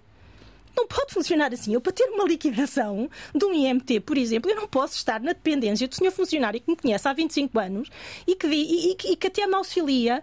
Eu, isto não pode acontecer. As coisas têm que, têm que ser ditas aos cidadãos de que não basta nós termos uh, programas fantásticos e dizermos que estamos a desmaterializar, estarmos a dizer que, que o online está a funcionar lindamente, que estamos uh, no pelotão da frente da desmaterialização e da, da utilização da tecnologia, que agora até vamos pôr a inteligência artificial. Uh, claro que tudo isto é fantástico se funcionar. Agora, agarramos nisto e agarramos nesta falta de resposta desta, desta, desta primeira face da justiça, e já nem vou falar do Estado em que estão algumas conservatórias, porque por esse país fora há muitas conservatórias dentro dos edifícios dos tribunais, e portanto, se isto se aplica aos edifícios dos tribunais, nem é preciso dizer mais nada, a piada faz-se por si só, não é? Agora, é, é, é, é importante que se perceba que uma empresa, um cidadão, para conseguir impugnar, e lá vamos nós cair na impugnação, uma liquidação mal feita, um ato que não cumpriu a legalidade, uma prescrição que não foi declarada. Um cidadão tem que pagar, tem que, para mostrar que tem, que tem razão, tem que ter meios ao seu dispor para aguentar e vamos e algum aqui tempo disponível. não é algum tempo. Vamos fazer aqui um, uma análise uh, fácil. 60 meses são 5 anos. 120 meses são 10 anos. 200 meses é quase o dobro disto. São muitos anos. São muitos anos. E dou-lhe um exemplo claro: uma empresa de pequena dimensão que tenha tido uma liquidação oficiosa de um imposto, vamos imaginar um IRC, que tenha tido uma liquidação e que não concorde com aquela liquidação, que queira impugnar aquela liquidação. Vai ter que constituir garantia na execução, vai ter que constituir uma garantia para que não veja os seus bens serem penhorados e para que não, não, não, não, não esteja impedida de continuar um, no exercício das suas funções. Uma garantia bancária é um preço absolutamente proibitivo para o nosso tecido empresarial. O que é que isto leva às pessoas? As pessoas entram-nos nos, nos nossos escritórios e dizem-nos Oh, doutora, se calhar não vale a pena. Se calhar mais vale eu pagar. Ah, isto são 40 mil euros. Eu, se calhar, entre estar aqui e tal. E depois, claro, eu vou pagar custas e vou pagar isto. E, e o mauzão do advogado não trabalha de borla, não é? E, e é mais aquilo. É, doutora, olha, isto são 45 mil euros e eu vou pagar. E depois entramos numa outra roda, numa outra espiral, que é temos uma execução, aceitamos aquela liquidação, tenho uma garantia bancária prestada a ser paga todos os meses à banca e quero pagar aquela liquidação e não consigo. Há meses. Isto é um caso de agora. É, é, é uma situação que eu vos posso reportar como sendo perfeitamente atual. E isto porque, como dizia aqui o Sr. Dr. Manuel, obviamente que ao Estado, se eu tenho um tribunal que estatisticamente, e aqui essa estatística é fácil de fazer, estatisticamente condena o Estado numa grande maioria de vezes, pois obviamente que eu não quero que isto seja ágil, pois com certeza que eu não quero que. Não, pode, não, não posso querer que isto seja ágil. O que é que isto faz? Tem um efeito perverso afasta as pessoas da justiça, retira confiança e, no que diz respeito, eu volto a dizer, nós temos que olhar para o nosso tecido empresarial. As grandes empresas, as grandes multinacionais, não são aquilo que representam o nosso tecido ativo, não são aquilo que representam a grande coleta de impostos. São as micros, as médias empresas, as PMEs, algumas delas eh, empresas em que o, o, o sócio-gerente é o único trabalhador. Estas empresas não têm capacidade financeira para se defender da máquina do Estado. Estas empresas não têm capacidade financeira, muitas vezes, para contratar um advogado que o consiga aconselhar naquilo que, olha, já não sendo bom, seria menos mau em face do cenário que nós temos. Isto não é aplicar justiça. Agora, para terminar e para não me alongar mais, é uma opção de política legislativa. É uma opção que tem que ser feita a longo termo. É uma opção que não pode ser feita de que eu estou nesta legislatura quatro anos e quem vier atrás que fecha a porta, como diz o povo, não é? São coisas muito graves. Tem a ver com a justiça e tem a ver com a vida das pessoas. Já agora, dizer que 252 meses são 21 anos. Espero que a máquina calculadora não me tenha enganado.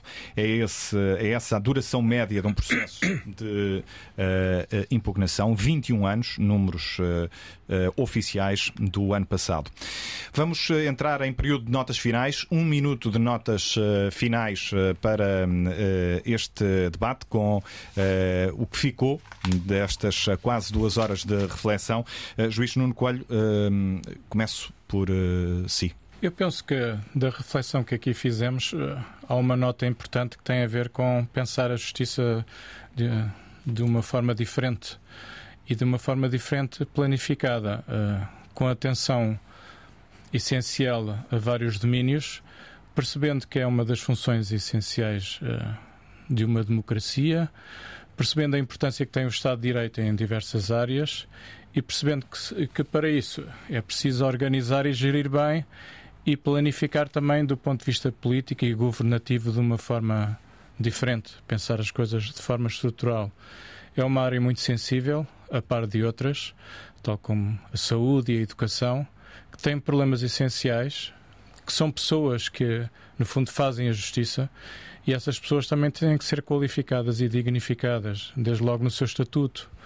E, pensando na área da justiça, não é pensar que ela é só feita de juízes, é feita de outras profissões, de oficiais de justiça, que também têm seus, os seus problemas, de advogados, eh, de magistrados do, do Ministério Público, de perícias é uma envolvência importante. A gestão dos recursos humanos é essencial. Há que pensar também na justiça de uma forma de futuro e, para que isso aconteça, também não, não perder o pé relativamente àquilo que é a transição digital e o futuro das áreas da automação e da inteligência artificial. As novas gerações não pensam em resolver os seus conflitos num tribunal eh, físico e, portanto, necessariamente a justiça também tem que pensar no seu futuro digital. Hum, que já aqui referimos. Manuel Ramos Soares, um minuto de notas finais. Apelo também ao seu poder de síntese, por favor. Olha, eu em cinco anos e dois meses que levo destas funções vou terminar com ironia. Há problemas? Há, mas a culpa é nossa. É dos juízes, funcionários, procuradores, advogados. Nós não temos ideias nem interesse em resolver nada e, portanto, a justiça não se reforma porque nós bloqueamos tudo. Do lado de quem tem responsabilidade e quem tem poder para resolver, que são parlamentos e os governos, dos vários partidos, não é apenas o atual, está tudo bem. Há milhões para gastar em tecnologias de informação que a União Europeia nos deu. Há greve dos funcionários, não faz mal, é esperar, está tudo a ser estudado. Ah, mas causa prejuízos às pessoas e às empresas. Não faz mal, é a vida. O parque imobiliário precisa de intervenção. Ah, vamos fazer. Um dia faz e, e é preciso terem atenção que no verão não chove nas salas de audiências, portanto não está assim tão mal. Tribunais administrativos e fiscais. Já fizemos muitas leis, antes era 30 anos, agora já demoramos 20. Temos processos de crime que visam pessoas com notoriedade que não andam e se arrastam. Pois, não faz mal. Há outros que andam mais rápido e, portanto, o problema não é assim tão grande. Isto causa tudo um problema de percepção nas pessoas e lança uma dúvida sobre a saúde da nossa democracia. É a vida, é mesmo assim. As instituições não funcionam bem. E a minha pergunta final é: estamos mesmo todos interessados em resolver estes problemas?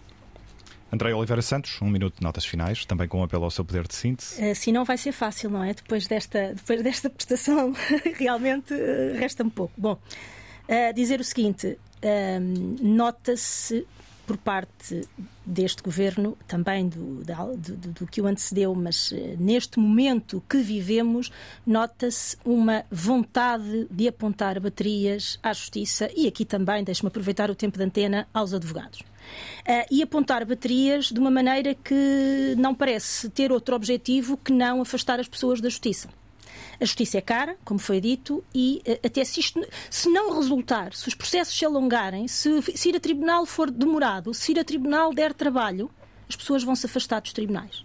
E isto é um manancial para tirar a justiça e as pessoas dos tribunais. Sejam eles físicos, sejam eles uh, online, sejam eles de qualquer maneira. Afasta as pessoas da justiça. Afastar as pessoas da justiça é afastar um dos pilares do Estado de Direito. Conceição Gomes, uh, também um minuto de notas uh, finais. Bom, eh, eu gostaria de salientar de facto que há um problema de acesso, na sua perspectiva geral, do ponto de vista das custas, do ponto de vista do tempo, enfim, de vários, à justiça que é preciso resolver.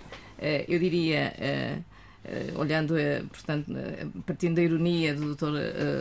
Ramos Soares, de facto não faz mal, faz mesmo muito mal, e, e obviamente a ironia, ao Estado de Direito. É preciso realmente políticas comprometidas, políticas assertivas e que compreendam, que tenham estratégia, compreendam a complexidade, a diversidade, que haja de facto um, um compromisso, uma visão sistémica e um compromisso forte político e que eu de facto não, não, enfim, não vejo e é preciso realmente realmente ver, sob pena, de facto, de tornarmos os tribunais judiciais, do ponto de vista social, irrelevantes. Uh, eu espero que não, porque de facto são, uh, são organizações uhum. centrais do Estado de Direito e da nossa democracia e de forma alguma eles podem ser irrelevantes. Paulo Lona, um minuto de notas uh, finais também. Obrigado. Com, com, menos ironia que o Dr. Manuel Soares, eu diria que o serviço prestado pelo, pelo sistema de justiça aos cidadãos uh, reflete a falta de investimento por parte do Poder Executivo. Acho que isso é, é claríssimo. Os concursos, por exemplo, para o SES, que já foram referidos, para as magistraturas, tiveram nos últimos anos uma preocupante queda de número de candidatos. Para um jovem, estamos a falar de uma diminuição de cerca de 4 mil para pouco mais de 500 para um jovem com mestrado em Direito, parece que deixou de ser aliciante ter uma carreira na magistratura. É importante perceber os motivos e aumentar a atratividade das carreiras. Depois, se queria apenas referir também que, quanto à deficiência de recursos, o relatório 2023 da OCDE, no capítulo dedicado às políticas anticorrupção, aponta claramente no sentido de ser necessário aumentar a capacidade do Ministério Público combater o crime económico ou financeiro, incluindo a corrupção e o branqueamento de capitais. Portanto, aponta no sentido de o Estado precisar dotar o Ministério Público dos meios necessários para isso. Em conclusão, e utilizando aqui as palavras do advogado Rogério Alves, há uma claríssima falta de meios operacionais e o investimento feito na justiça é por eu qualificado como ridículo. Cabe ao Estado, ao Poder Executivo, dotar o sistema de justiça dos meios necessários e desse modo dizer se quer ou não uma justiça de qualidade para os cidadãos. Assim terminamos eh, com essa ideia, o consulta pública de hoje, que teve cuidados técnicos de José Inácio e Rui Oliveira, produção de Carla Pinto. O programa fica, como habitualmente, disponível em podcast. Voltamos de hoje a 15 dias.